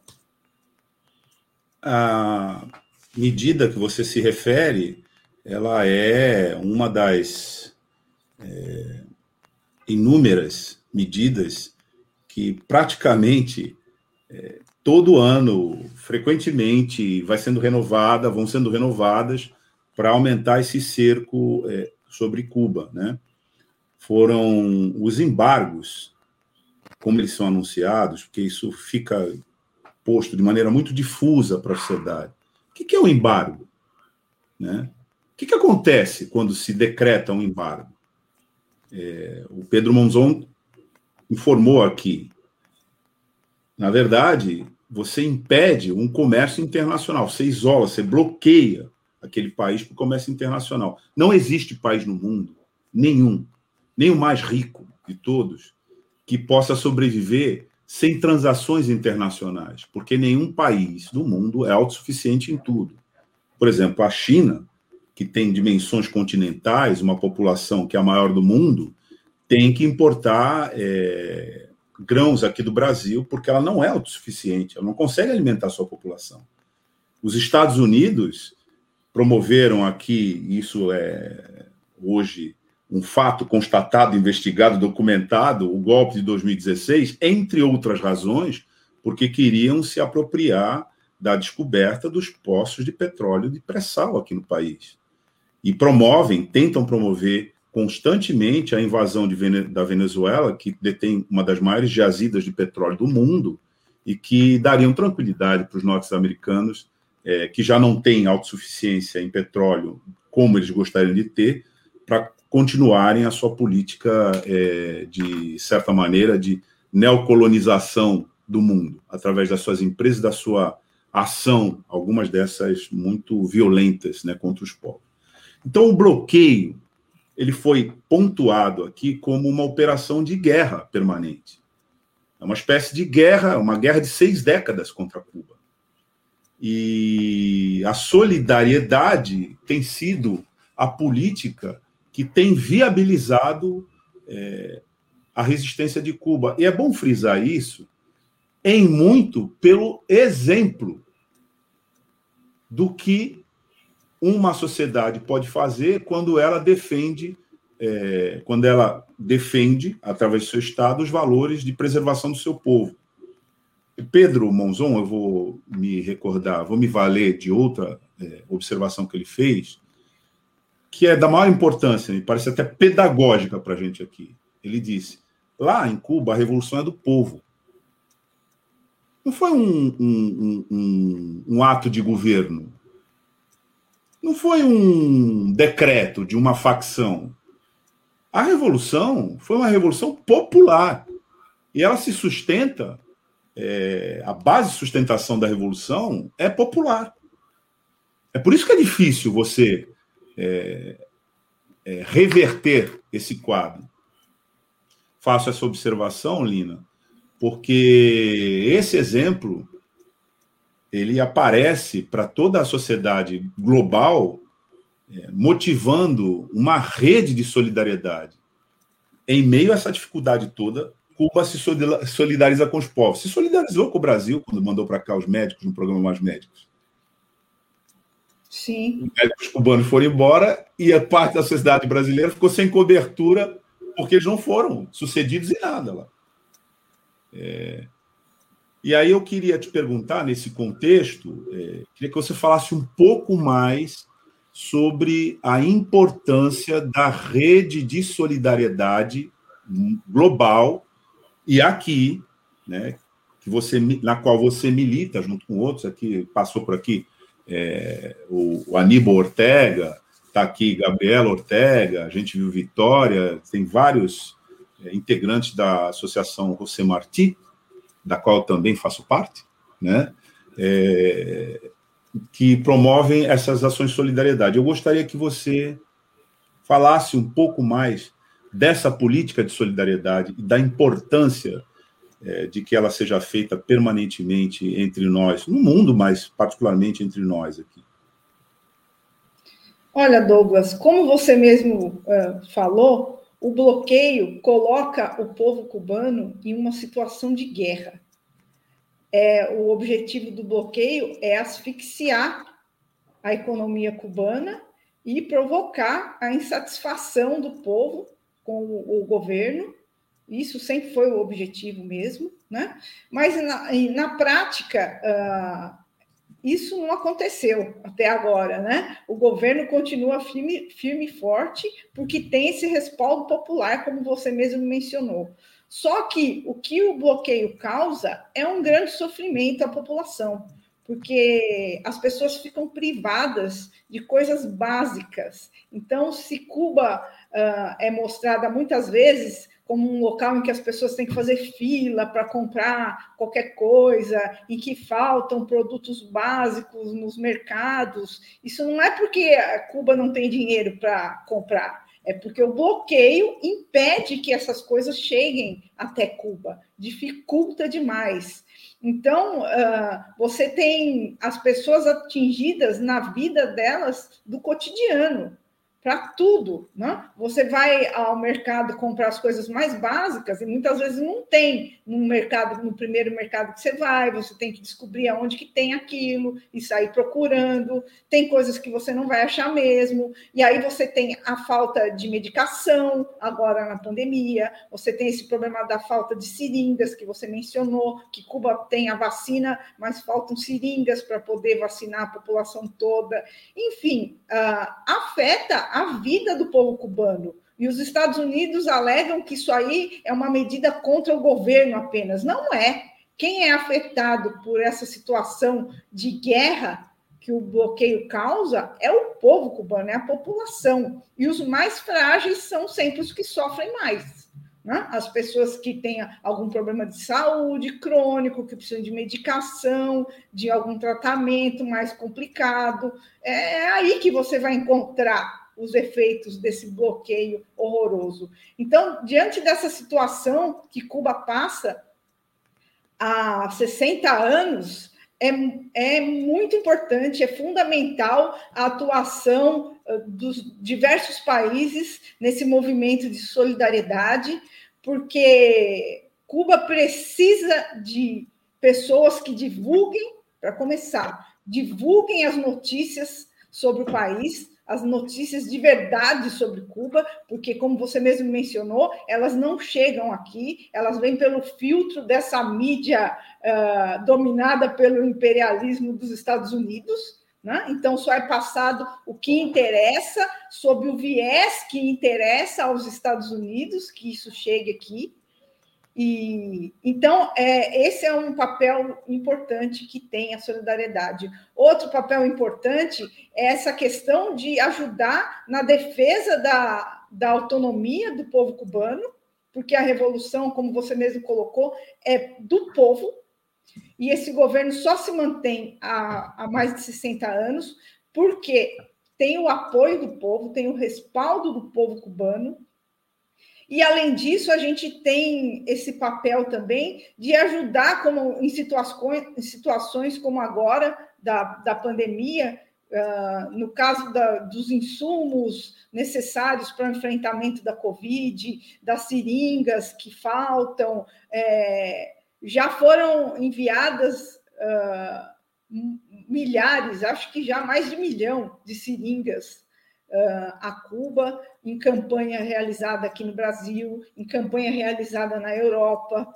em campanha mesmo dentro dos Estados Unidos. Né? Então, ah, a ajuda que Cuba precisa para enfrentar essa situação de guerra que a população tem que enfrentar com essa medida horrorosa dos Estados Unidos de impor esse bloqueio genocida ao povo cubano tanto tempo e agora ainda mais acirrada depois do governo Trump e com a situação da pandemia. Né? Então, é fundamental a atuação desses movimentos de solidariedade que a gente encontra pelo mundo todo e que agora, com esses ataques de 11 de julho, estão se manifestando de forma muito enfática e mostrando o apoio a Cuba. Então, eu acredito que até vai sair um tiro pela culatra dos Estados Unidos nesse ataque agora, porque a grande maioria dos países está se eh, manifestando em apoio a Cuba e os Estados Unidos estão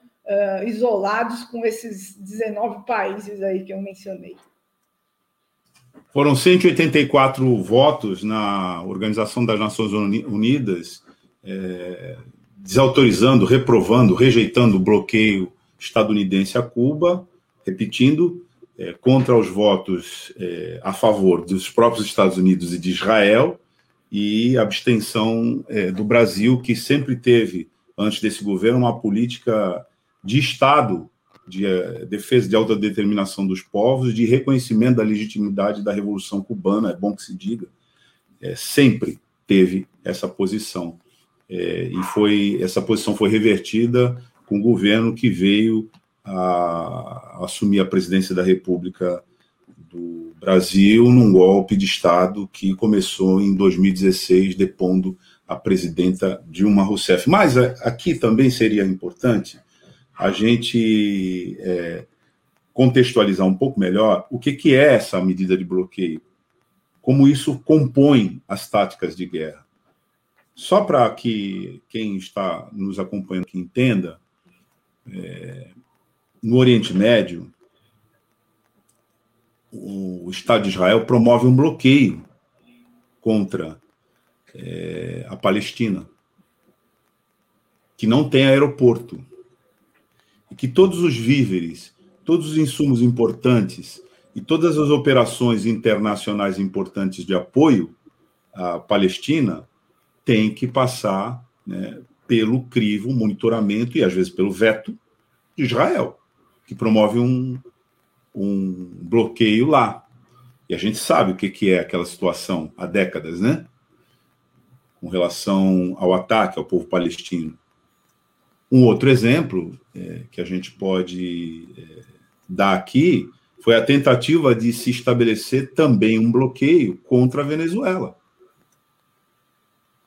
Em uma passagem é, que ainda vai ter que ser explicada para o povo brasileiro, uma tentativa de mobilizar a população brasileira numa agenda hostil a serviço dos interesses norte-americanos no petróleo venezuelano a partir das nossas fronteiras com Venezuela chegou-se à beira de uma declaração de guerra do Brasil que nunca houve.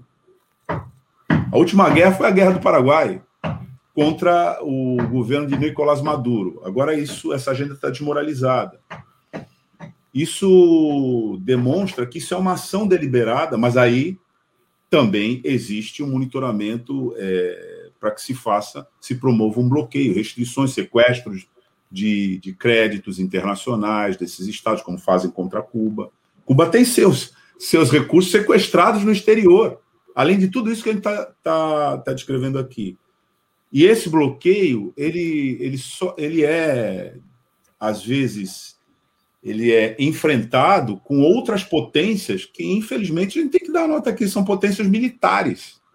Que os Estados Unidos pensam 15 vezes antes de é, é, é, entrar numa agenda é, de escalada bélica com essas potências. Cito aqui China e Rússia, né?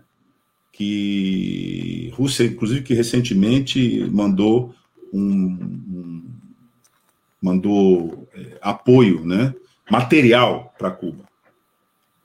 Então esse esse esses esse esse bloqueio ele só é revertido através da solidariedade. É isso que eu quero frisar aqui. E é, e é, é uma rede muito importante, que vem desde estados absolutamente é, é, determinantes no jogo geopolítico internacional, como China,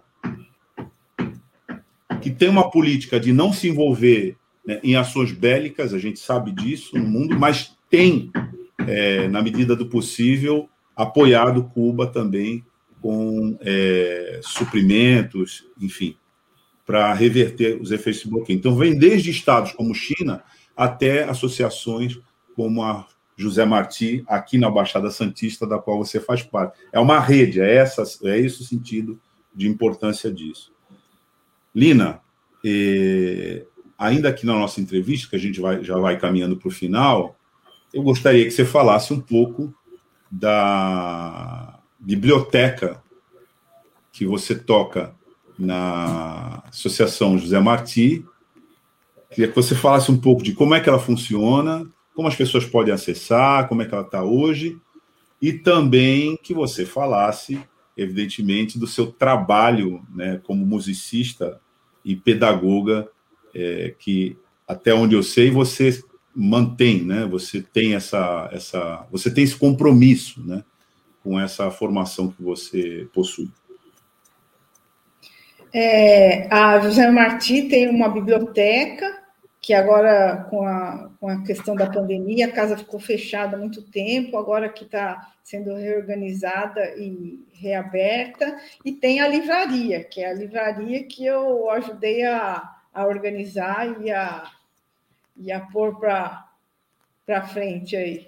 A livraria que se chama Célia Sanches, que é uma heroína da Revolução Cubana, e, e a livraria agora está se preparando para voltar a atender no local, né, com a venda presencial, que sempre foi o forte da casa, mas a gente também tem página no Facebook da Livraria Célia Sanches e no Instagram, em que a gente coloca lá os livros e também começou a vender na pandemia por entrega, por correio, né? se for em Santos mesmo, por entrega, em outras cidades pelo correio e assim a, a, a gente vai ajudando a, a manutenção da casa lá da associação também, né?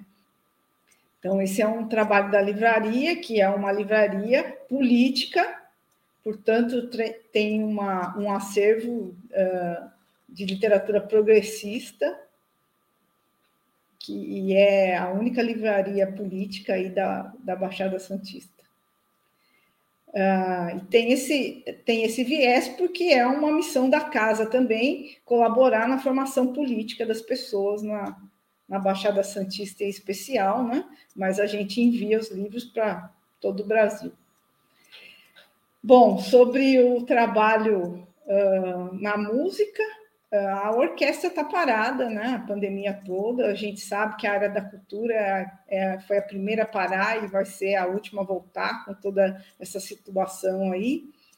E, e, eu, e eu continuo trabalhando como professora, que eu sou professora atualmente na Unimes, no curso de licenciatura em música, né? Que é o curso de formação de educador musical e eu tenho é, feito palestras, agora tudo no virtual, sobre essa questão da, do ensino inclusivo, do ensino de música, principalmente, para pessoas com deficiência, sobretudo com deficiência física. E eu gosto muito de falar desse assunto, que, que é um trabalho que me dá muito prazer em fazer que eu faço com, com amor, vamos dizer assim mesmo, né? Que é ensinar música para pessoas deficientes e ensinar as outras pessoas a fazerem esse trabalho pedagógico também é uma coisa muito prazerosa. E, e, eu, e eu também vejo o modelo de Cuba nisso aí, né? Porque a, a inclusão, inclusive, inclusive, que é uma coisa que a gente está engatinhando aqui, é, em Cuba, a gente tem um trabalho muito bacana nisso daí, e é um, uma inclusão preparada e controlada, vamos dizer assim. Não é uma inclusão discriminada, como a gente vê aqui ainda, né? Então, nem sempre você você pode. Eu nem sempre sou uma defensora da inclusão, vamos dizer assim. Às vezes não, não é uma boa solução. Você tem que ver caso a caso, aluno por aluno, e a inclusão tem que ser sempre com muito suporte, muito acompanhamento e muito preparo, porque senão vira é, uma forma, uma outra forma de exclusão, porque você colocar um aluno numa sala em que ele não participa de fato, não é inclusão. Lina, tem bastante gente acompanhando a gente aqui. Eu vou pegar aqui do comentário do Eduardo Alonso. É, o, o Tago agora vai ter que correr a lista para achar, mas eu vou falando. E ele, se ele encontrar, ele vai botar. Ele já, ele já botou aqui. É, o comentário tem esse comentário dele, grande Douglas, um abraço, companheiro e tal, mas ele está é um pouquinho mais para baixo, viu? É, tem aqui a Gabriela, abaixo dessa. dessa é, então está aqui, o Eduardo Alonso falando: parabéns, vereador Chico. Era na edição anterior, na parte anterior do nosso jornal, ele tinha se manifestado. A Gabriela está dizendo, está falando da luta dos moradores, ainda na, na pauta anterior. E o João Ricardo é, nos saúda aqui, com bom dia. O Benê Mesquita também. A, a professora José, Professor José Zelman diz: bom dia. Atrasado, mais presentes. Alfredo Martins está conosco aqui, né? É, nos dá bom dia. A, é a Gabriela. É, deixa eu pegar aqui. A Gabriela está dizendo, num comentário aqui que ela postou às 9h51, ela disse: Pessoal, algumas mulheres entraram em contato hoje pela manhã, ainda na pauta anterior, né? Para falar da questão que a gente comentou, sabe, Helena? A situação, a temperatura caiu e a situação de vulnerabilidade dos moradores de rua, né? Aí é, tem o Aníbal, Aníbal está conosco aqui, tá? É, já nos desejando bom dia. aqui, isso. E aí, abaixo, né? É, desejando bom dia a, a mim também, Bom dia, Aníbal.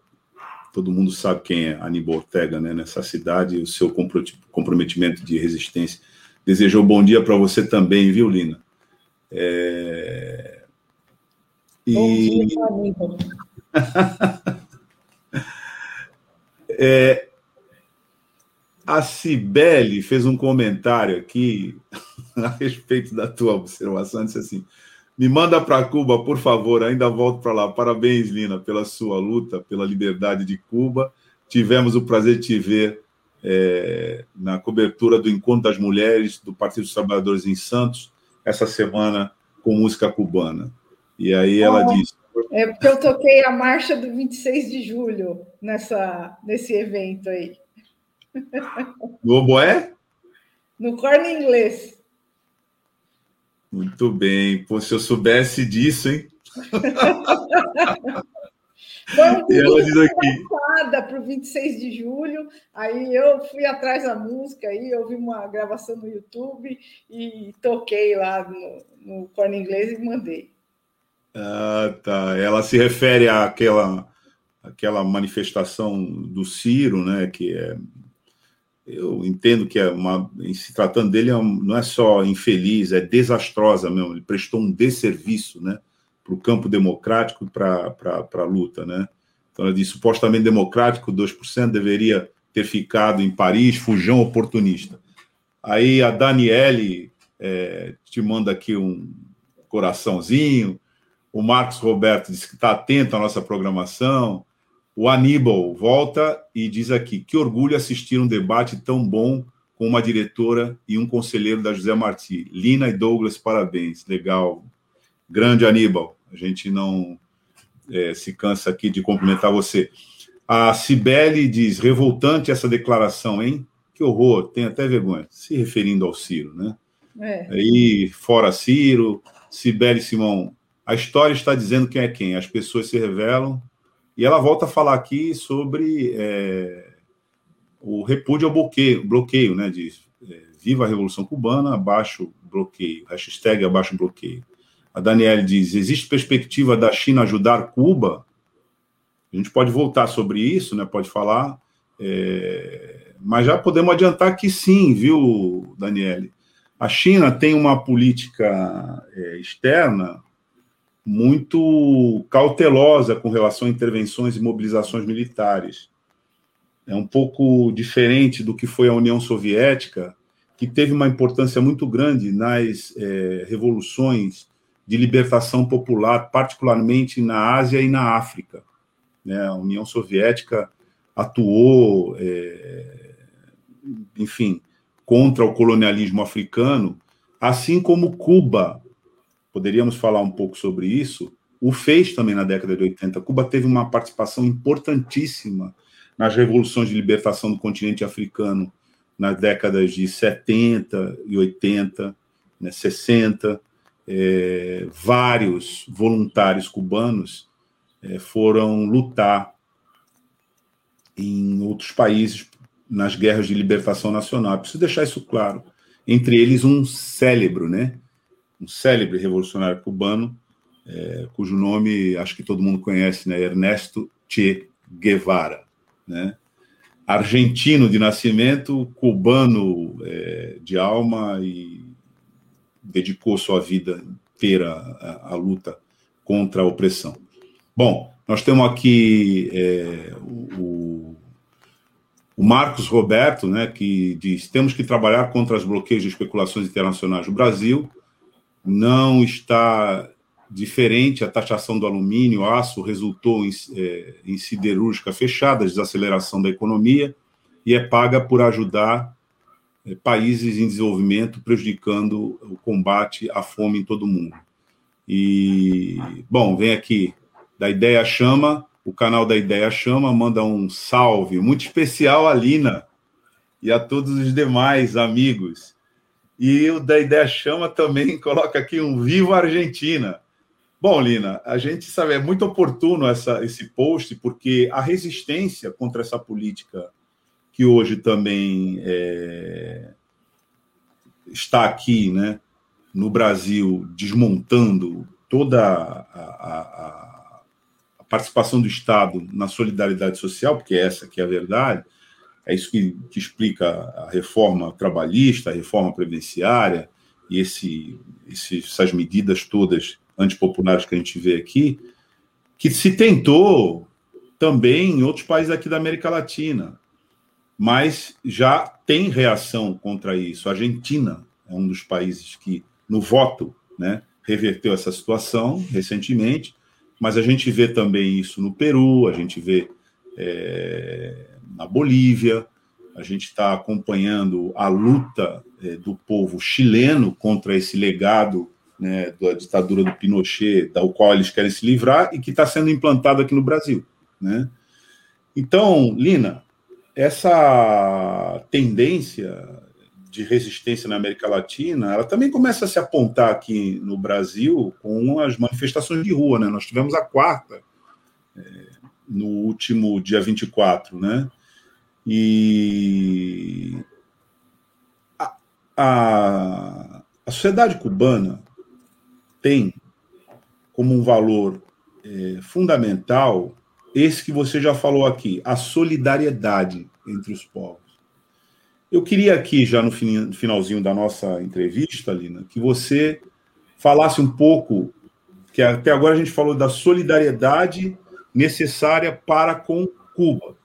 Mas eu queria que você falasse um pouco da solidariedade de Cuba, mesmo com um bloqueio de 60 anos, aos outros povos, né, através é, de missões, como a gente viu aqui, desde a década de 80, missões que foram militares de libertação, até atualmente as missões de caráter humanitário, como a participação dos mais médicos. Eu queria que você falasse um pouco sobre isso, Lina, a solidariedade de que Cuba pratica com os outros povos.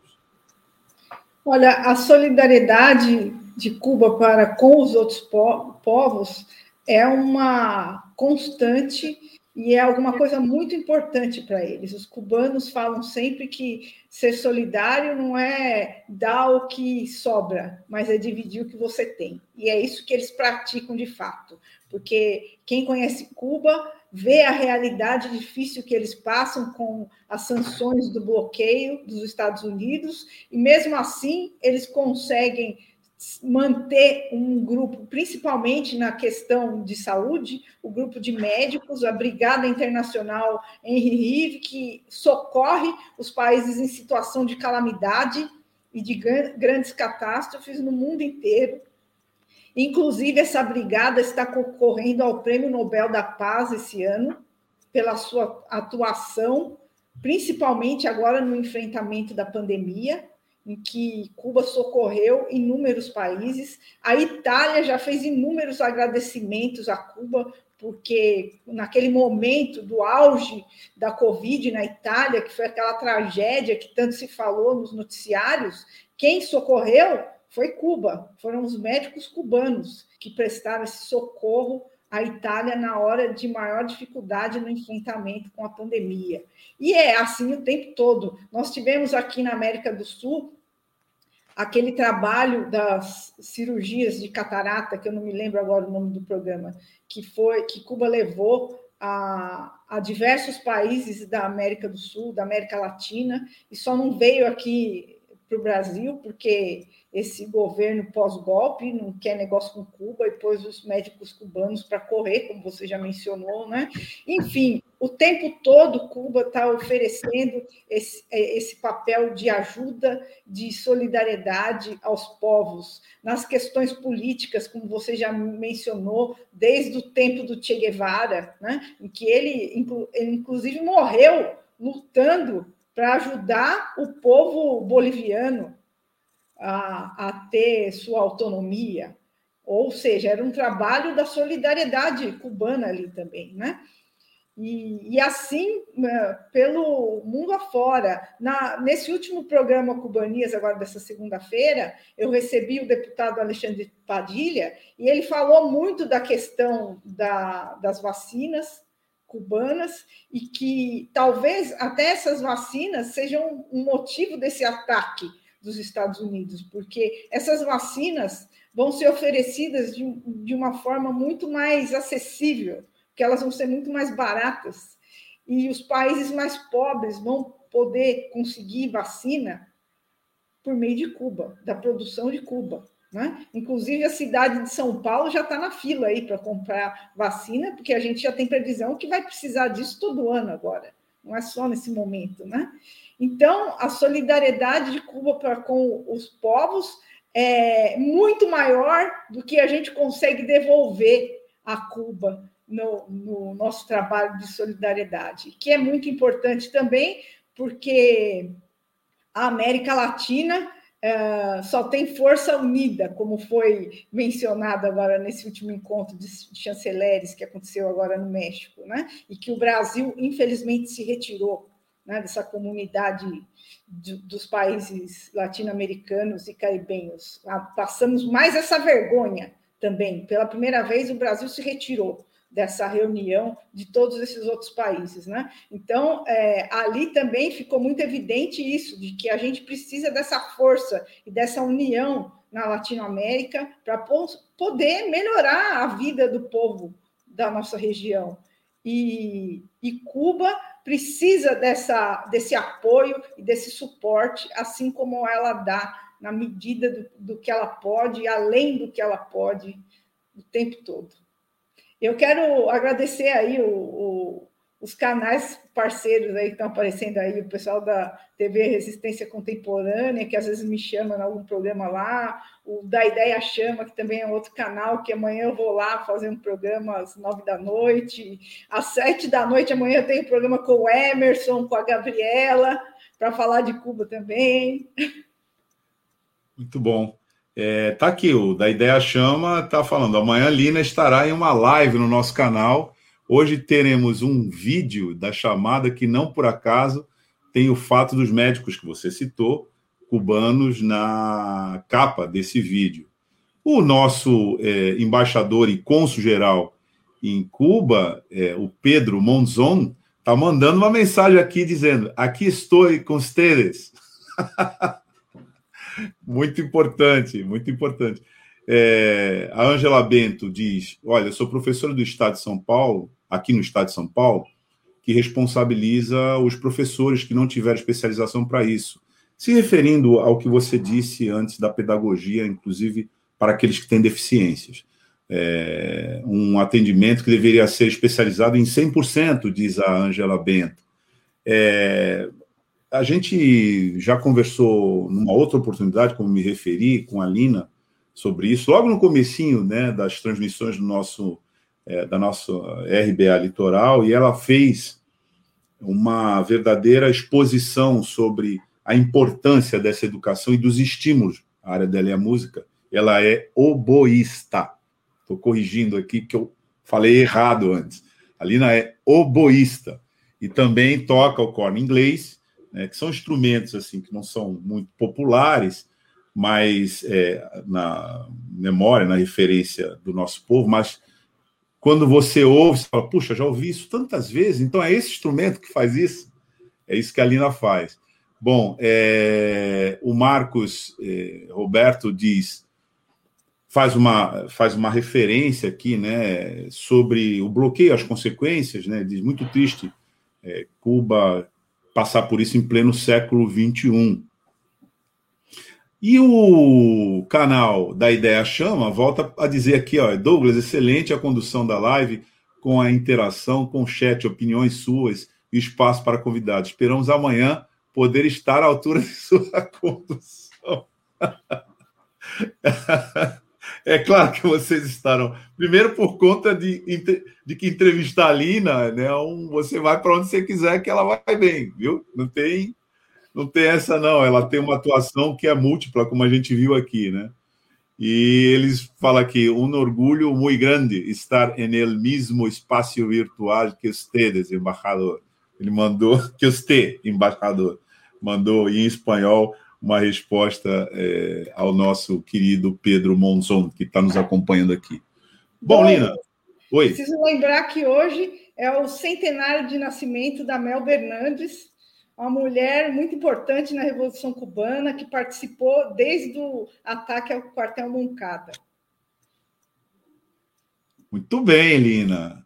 É, ah, isso daria uma outra entrevista nossa que você aqui eu tenho é, proximidade, amizade com você para é, dizer isso desse jeito. Você fica nos devendo essa entrevista porque é, o papel da mulher nesse processo revolucionário.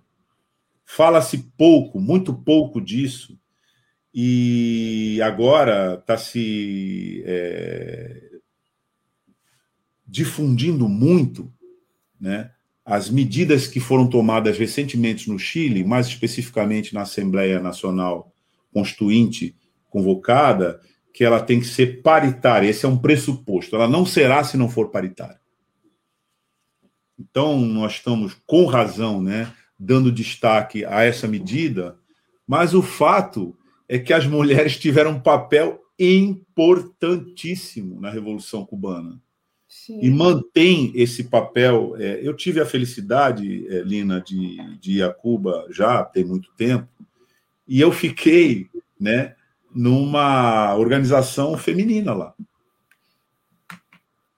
Foi lá que eu fiquei. Eu tive em Cuba no período especial, um período duríssimo, né? E, enfim, eram muito difíceis as condições. E as mulheres, quer dizer, eu tive um contato com Cuba a partir da casa das mulheres que me recebeu lá, né? Uma associação de mulheres e tal. E eu pude ver a importância é, que as mulheres tiveram e têm na Revolução Cubana e como elas têm uma, um, uma liderança, um papel de, de, direção também lá. Você fica devendo para a gente, viu, Lina? Essa Quando entrevista para a gente poder falar. É, o Pedro Monson está dizendo aqui: trabalhei diretamente com Melba durante anos. era uma revolucionária excepcional, fazendo referência ao que você disse aqui. Olha só, Lina, a gente tem muita gente antenada aqui com essa entrevista nossa, interagindo, acho é, extremamente importante. E foi uma oportunidade também da gente falar com a nossa audiência sobre os canais que existem hoje é, tratando das múltiplas atividades no continente ou vinculadas né, ao continente latino-americano de resistência democrática a essa ofensiva neoliberal que, pelo que nós estamos vendo, já sofre reversões em vários países e sofrerá com certeza aqui no Brasil também, não é não, Lina? Olha, esperamos que isso seja logo, porque a destruição está sendo imensa e a vergonha internacional é sem limites. Todo dia vem uma nova, né? É, aí incorporando a palavra de ordem das manifestações de rua, né? Impeachment já antes que o Brasil acabe, né? Impeachment já, fora Bolsonaro é urgente. É isso mesmo.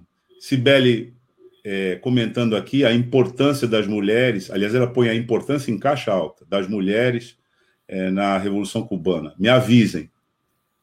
Você já está pautada ali. Né?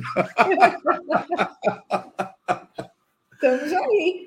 Lina, é, queria que você é, concluísse aqui, é, encerrasse a, a, nossa entrevista com as tuas in, in, expectativas, né, com relação a esse trabalho de solidariedade de Cuba e, ao mesmo tempo, é, dissesse aqui para a nossa audiência a importância é, da gente continuar falando sobre isso, agindo em torno dessa pauta e construindo, que é parte, isso é parte da construção né, da resistência democrática que é, você falou uma coisa muito importante, aliás, você citou, né, que a unidade latino-americana é um valor fundamental para que a gente sobreviva né, como povos diversos aqui. Essa unidade é fundamental. Eu queria que você falasse aqui no encerramento da nossa entrevista sobre isso. Você citou, né? É, então, estou passando a palavra aqui para as tuas considerações finais da nossa entrevista. É, esse desgoverno atual prima por desconectar o Brasil do resto da América Latina, né? Mas a gente se contrapor ao Bolsonaro e pedir o impeachment dele é também lutar pela união entre os povos da América Latina, é também apoiar Cuba, que é um país que serve de referência para todos os outros da América Latina de que é possível você conseguir a sua independência, mesmo numa luta tão desigual que é Cuba em relação aos Estados Unidos, né? É, uma, é quase uma luta de Davi e Golias, uma coisa dessa aí, tamanha diferença, né? Os Estados Unidos, o maior império, um império bélico né? no mundo, uma força bélica no mundo, e Cuba, uma ilhazinha pobre que sobrevive a duras penas com esse bloqueio aí, e mesmo assim se mantém firme e enfrenta esse imperialismo. Então, é uma referência à luta de todos os povos da América Latina, um exemplo de soberania e, e a união, como disse o, se eu não me engano, foi o chanceler do México nessa reunião da CELAC aí essa semana, que a união é fundamental para que os países latino-americanos consigam maiores conquistas para o povo mesmo, para a melhoria da qualidade de vida do povo latino-americano. Sozinho a gente não consegue nada, mas unidos nós temos força, né? Então é fundamental esse trabalho de defesa a Cuba nesse sentido também. Cuba segue como que um farol dessa união da Latinoamérica, que já é uma ideia pregada desde o José Martí. Bom, com essa consideração, a gente vai encerrando aqui a entrevista com a Lina. Eu queria é, lembrar você que nos acompanhou, que nos acompanha, que a Rádio Brasil Atual é uma rádio, Rádio Brasil Atual Litoral, é uma rádio web, nós estamos nas plataformas digitais, Facebook, YouTube, Instagram. É, se você ainda não assinou o nosso canal, assine, é, ative lá o sininho, porque você fica por dentro da nossa programação e, e é importante reforçar canais é, de comunicação, como a gente viu agora por essa entrevista com a Lina, né, com essa orientação e para que a gente reforce cada vez mais a difusão daquilo que os outros meios de comunicação, sobretudo os convencionais, não pautam. Né? Aqui a gente pauta, conversa e aprofunda sobre eh, esses temas. Obrigado, Lina, pela tua entrevista aqui é, no nosso Manhã RBA Litoral. Você já está pautada para falar sobre a, o papel das mulheres né, na Revolução Cubana, tema importantíssimo. Sibeli aqui já mandou um salve aqui, dizendo, ela já deu o nome, inclusive, do programa, e a gente aceita é, de bom grado. A importância das mulheres na Revolução Cubana. E ainda botou aqui, me avise, você será avisada. Você será avisada, Sibeli. Lina, obrigado. A gente fica por aqui. O RBA Litoral, manhã RBA Litoral, está ao ar todo dia, às 9 horas da manhã. Amanhã a gente tem uma entrevista com um deputado estadual, Luiz Fernando, que vai falar sobre uma questão aqui que está afetando a região, que é aquele pedágio lá em Itanhaém que está botando é, a população de Itanhaém e mesmo é, a população do entorno ali para o litoral sul, no centro de um debate sobre como deve ser isso, se isso ajuda ou atrapalha, e também denunciando, mais uma vez, que medidas desse tipo são tomadas é, sem a participação da população que será diretamente afetada. É isso. Obrigado, Lina. Obrigado você que nos acompanhou aqui até agora. Amanhã a gente volta às nove da manhã. Tchau, um abraço.